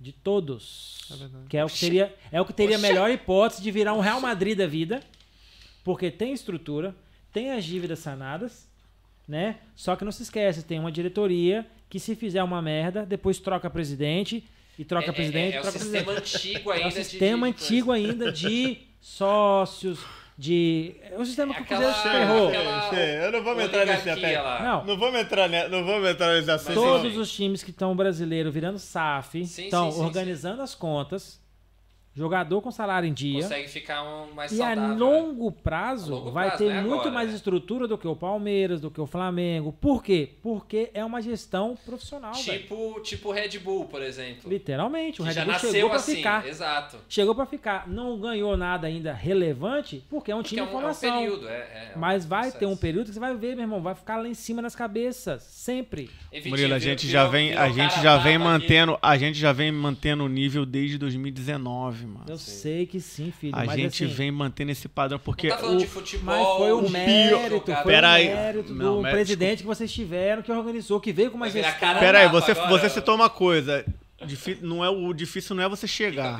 O difícil é você manter. Então é complicado. Tu viu o Atlético tá. Mineiro? Ganhou, ganhou ano passado, ganhou um monte de coisa. Ano passado ou retrasado? Ano passado, né? Galocura, velho. galocura. Copa do Brasil, brasileiro. Mano, e hoje em dia tá lá. Não ó, conseguiu ó, nem a, chegar a entre os audiência tá caindo, hein? Começou a Tá, falar de tá futebol. falando. Mas eu não vou. Mas a, a minha Aí, pergunta ó, não ó, era já- essa. Caiu mesmo, caiu já mesmo. tem- até live vai cair daqui a pouco. Caiu. Não, já mesmo. tava assim, já tava assim.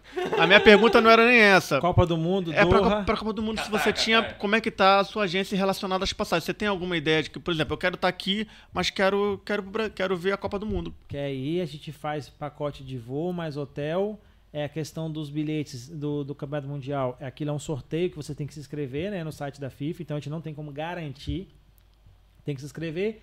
e ver se é sorteado para comprar as o- o- os bilhetes. Ah, é sorteado. É, Ah, foi assim o, os ingressos? o mundial da o mundial de- do mundo, o É Copa porque do tá em é cima assim. também agora, né, mano? Não, mas o mundial da Copa do Mundo é assim que É? funciona. é. Você tem que se inscrever e ser sorteado para comprar esses ingressos, cara. Caraca, mano. É, mas assim, geralmente sempre sobra e aí depois eles liberam. Mas eles Mas- dão prioridade para quem se inscreve. Mas tu tem ideia, mais, mais ou menos, de Cara, valores? Não, porque eu não, não procurei ainda. passagem. Mas assim, passagem daqui pra Doha você pode Catar, fazer. é, Não, Catar. Catar. não tá operando aqui, mas. Não, não, mas a Copa é no Catar. É. Sim, Doha. É, Ah, daqui sim, sim, Madrid, é, Doha, Madrid, sim. Doha. Tem várias Tem conexões ir aí pra- rapidinha. Tem que ir pra, ou pra Frankfurt também dá, né? Frankfurt, tem várias, várias empresas. Eu tive vendo esse, por acaso essa semana. É, cara, ainda não vi o preço de passagem, porque assim, não veio nenhum pedido ainda pra isso. Sim, as pessoas não saem comprando assim porque tem toda essa burocracia e é cara, a pessoa tem que gastar. Depois é? tu pesquisa aí, mano, pra gente saber. Claro, vamos, vamos, vamos Fiquei sabendo que é um balúrdio, mano. É caro. E é, é uma. Cara, eu acho que 10 assim, horas, né? tem que entender que às vezes é, é a oportunidade de uma experiência diferente. Então, viver uma Copa do Mundo é uma experiência diferente. Que você esteja lá vendo um jogo, né? Indo para um país com uma cultura diferente, conhecendo outra cultura. Então, basicamente, você tem que usar esse mundial como se fosse um- uma parada de férias. Pô, vou de férias. Ou então, eu no lugar do Vitor fazer o quê? Pô, sou flamenguista, meu time vai pro Mundial, pô, eu vou segurar, vou focar energia pra tentar ir ver o jogo mundial. Era, era o que eu pensaria. Flamengo e Real Madrid, mano. Não, se for, olha, Deus abençoe. Se for não, vai ser, pô. Se for, você sabe que quem leva é o Real, não tem como. O Real não perde. Esquece. Postinha? Quanto você quiser. Aí. É. E... Postinha? Quanto quiser. Te Vamos- leva essa, Vamos postar uma, ca... Olha- uma, ca... olha uma que tá caixinha, ao de, sal... vivo. uma caixinha de salgado aqui. Uma caixinha de Caixinha de salgado. É, Uma e olha, salgado. e olha que tá ao vivo, não tem como voltar. Olha aí, eu. Rapaz, uma caixinha de salgado aí. Não é não, cara, é campeão. porque, cara, você viu, Real- assim, eu acompanhei pouco, mas o Real Madrid esse ano não era nem cotado pra ser campeão da Champions League. E os caras foram lá e ganharam, bicho. É a mesma coisa o Mundial. Os caras levam tudo, acho que é o maior campeão do Mundial, se não me engano. Porque ele tem, Acho ma- que sim. ele tem mais Real Champions League. É, é, mundial é. Cara, é uma coisa absurda, é dele, né? absurda. Agora, o Flamengo tem um bom time também, né? Tá, com- tá com um jogadorzinho bom lá até. Eu não... Quem é que tá lá, velho? Jogadorzinho Tá lá. bom.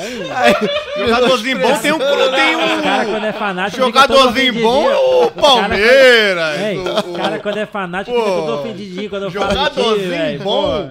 Ô, ô, Eric. Aí quando eu falo... Quando Ô, eu falo... vamos terminar, vamos O. Morelo, cara. O Morelo era aqueles caras quando Eu o era Cruzeiro doente, eu era tava. doente. Era, era doente. Chegava ali e tal, brigava. era. Tava aqui com a blusa do. Cruzeiro. se E sempre aposta, sempre aposta. E aposta, eu ainda aposta. uso a blusa do Cruzeiro, mas eu já não tenho mais aquela questão que eu falei pra você. Eu não tenho mais essa doença de parar, Sim. perder, ficar louco. Bicho, eu, eu ficava com febre, meu Cruzeiro perdia. Não, não é. Não é Você entende? Não vamos- Existe não é um doença. fanatismo. E eu vou te falar o que vai acontecer no Brasil agora. Existe gente fanática, assim. É o, é o cenário que eu tô vendo Mas- agora. O que você mais vê no Brasil agora, coisa que não acontece na Europa, é empresas de espo- é, apostas esportivas. Sem os bet. Cara, isso tá infestando o Brasil. Tá. Isso vai dar uma merda. Daqui dois anos a gente vai... O Eu gosto, eu gosto A de gente, a gente que é quer prazeroso. trazer aqui no podcast o Júlio César. Tamo- sim. tamo E vamos quase. conseguir, hein? Aí sim. Esse dia é o. Aí o aí o Vitinho traz a torcida organizada, traz a, traz a torcida Se eu, organizada se eu chorar, eu não pergunto nada, pô. Eu choro, eu pergunto. Eu choro Chano antes. pergunta. Choro antes. Tem muita pergunta pra fazer pra ele. É, Mas, é, vamos pulando esse assunto. Acho que o Gabriel quer falar aqui sobre as finalizações, né? Que a gente já É, tá vamos- encerrando vamos- aqui vamos- os vamos horários. finalizar. Já, É, já. Já passou, tá vendo aí? Já, é que- já foi Tá rápido. vendo Passa como é que é? rápido. Não, não é que foi rápido, é que passou a gente nem viu. gente Não vimos não, vimos não. Você viu que a É. gente vai. Eu te falei que era tranquilo e tal, a gente ia conversando Sim, sim, e tal. Você teve super à vontade aqui. Ih, cara, é assim, aquela coisa também, a gente não pode também ficar muito em detalhes, porque Sim, senão claro. não consegue ter Claro, conteúdo, né? Cara, se tu fosse detalhar, tu Mas tava aqui uma semana contando tua vida em Portugal, pô. E outra coisa, a gente quer que você volte.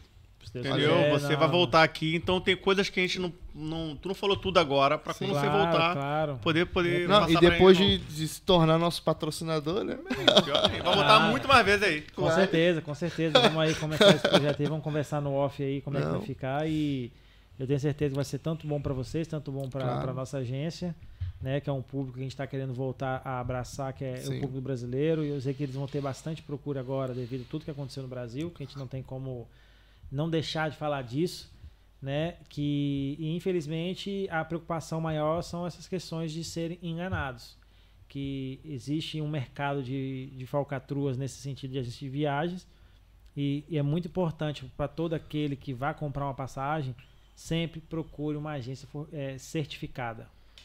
Sempre procure. Por quê?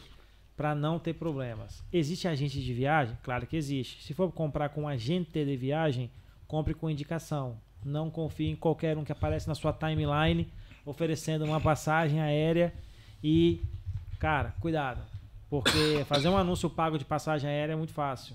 Você contrata uma empresazinha, o cara sobe um anúncio, você capta leads e faz orçamento e aí acontece com uma conhecida minha, né? De repente pegou um orçamento metade do que eu passei para ela e aí é um sonho que era ir no Brasil depois de muito tempo com três crianças e o marido e não sei o que virou um pesadelo. E aí só foi depois de sei lá um ano ou dois depois. Então tem que ter muito cuidado nesse momento. Então esse aí foi o papo reto, né? É, a gente encerra com um papo, você já automaticamente Você já passou, deu já deu o papo reto, já aqui. pro pessoal que quer vir. Deu o seu conselho aí pro pessoal que quer vir. E muito importante. Eu é falo assim, importante. cara, não é nem por uma questão de ah, a pessoa tem que comprar passagem comigo. Cara, é não ser enganado, velho. Sim. É, é ter esse cuidado com as pessoas, entendeu? De, de dar essa instrução e que, que é porque é um, é, é- é um valor investido muito alto na passagem internacional, né?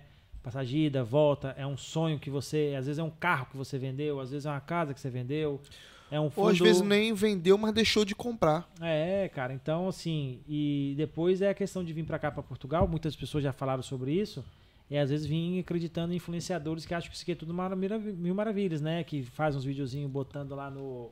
é, botando é, vídeo. Olha quanto que eu gastei no supermercado, olha, tão tão baratinho, não sei o quê. 10 euros. Ah, eu, eu, é pago, clássico. eu pago 200 de renda, eu pago 50 de passe, eu pago. Aí faz aquela conta mirabulosa. Só que quando você vem para a realidade, o gasto é muito grande. Às vezes encontrar um trabalho que consiga suportar esses gastos não é uma coisa muito fácil, né? E às vezes são os vendedores de falsa ilusão. Já ganhou um cliente ali, ó. Olha lá. Ó, inclusive, Wilson, você vai comprar passagem, você vai, você vai dizer que veio pelo, pelo podcast, viu? É, futuramente a gente fechar uma parceria aí, a gente vai fazer uma parada também de, de cupom de desconto para vocês e tal. Vamos fazer uma parada bem legal. Legal. Show. Tamo junto. Então é isso aí. É Show, isso aí. legal. A gente só tem, só tem que agradecer. Obrigado pela sua presença, as palavras que foram ditas aqui nesse podcast. Obrigado por essa oportunidade aí de trabalho aí com a sua, com a sua agenda de divulgar é, a sua agência de viagem. A gente fica muito feliz aí de poder ter essa oportunidade. E você que está em casa, é, que você que vai assistir, que não está aqui na live agora e vai assistir esse vídeo ainda não é subscritor do canal, subscreva o canal, dá essa força, partilha é, esse, esse vídeo, o nosso conteúdo aí para ajudar a gente a crescer e tá trazendo mais pessoas aqui para contar a sua história. A gente só tem a agradecer aqui o Murilo. Cara, obrigado, tava aqui comendo. Gabriel terminou. Pra variar. Mas, cara, foi, foi um feedback muito bom. Acredito que muita gente que tá vendo esse podcast aqui agora, ou que tá vendo agora, ou então vai ver depois, vai ter a mente totalmente mais aberta. Não focada só pra A- tua até agência. até você a gente, a gente até teve a viu aqui- humildade de não falar só sobre você. Você falou só sobre, você falou sobre as burlas, sobre o que pode acontecer, sobre o- as, as consequências que as pessoas podem ter, né, em ser enganadas ou não. Então, pro podcast isso é muito importante. Eu agradeço muito você mesmo por esse por esse por essa disponibilidade, né, de estar aqui agora, conversar com a gente. Espero que você volte. Agora vai voltar, né, como patrocinador nosso ao vivo tá que a gente foi. Pelo aqui um É sempre, é né? sempre bem-vindo. Então, obrigado mesmo, cara. Que obrigado isso, mesmo. gente- Desejo sucesso a você também. Amém, Que, amém. que Deus abençoe sempre o seu projeto aí. Bola pra frente. Tamo junto. Eu que agradeço aí a oportunidade de vir irmão. aqui contar um pouco, Tamo né? Com mais assim, a vontade da minha história. É, não foi fácil chegar, a gente chegou. Claro que a gente ainda não tem um império construído, que é o nosso desejo, né? Mas vai ter. É, mas a gente, assim, está cada vez é, crescendo, isso é um fato. É, e acho que a única coisa que vai nos fazer parar em querer tocar esse projeto é se um dia Deus falar assim: não, agora eu quero você em outro lugar. Enquanto eu estiver ali, o foco é sempre esse: é, é dar oportunidade às pessoas que trabalhar com a gente, ajudar a nossa querida população africana, né, que é um carinho que a gente tem muito grande por eles. É, tem os nossos compatriotas brasileiros também, não deixá-los serem enganados né, com essas questões de empresas de falcatrua, de fato, que existe Ah. muito. Então, assim, enquanto tiver ao meu alcance, tudo que tiver ao meu alcance, pode ter certeza que nenhuma pessoa será enganada. Né? Então, isso é um compromisso é, público né, que eu faço. É, e agradeço né, ter contado aqui toda um pouco desse meu, da minha trajetória e tenho certeza que a gente vai se ver aí mais vezes aí. Talvez futuramente num outro podcast, contando mais algumas outras coisas, né? Com e até certeza. aqui, Deus nos abençoe. É isso aí, Amém. galera. Isso aí, Obrigado e até o próximo vídeo. Valeu, galera. Tamo junto. Valeu.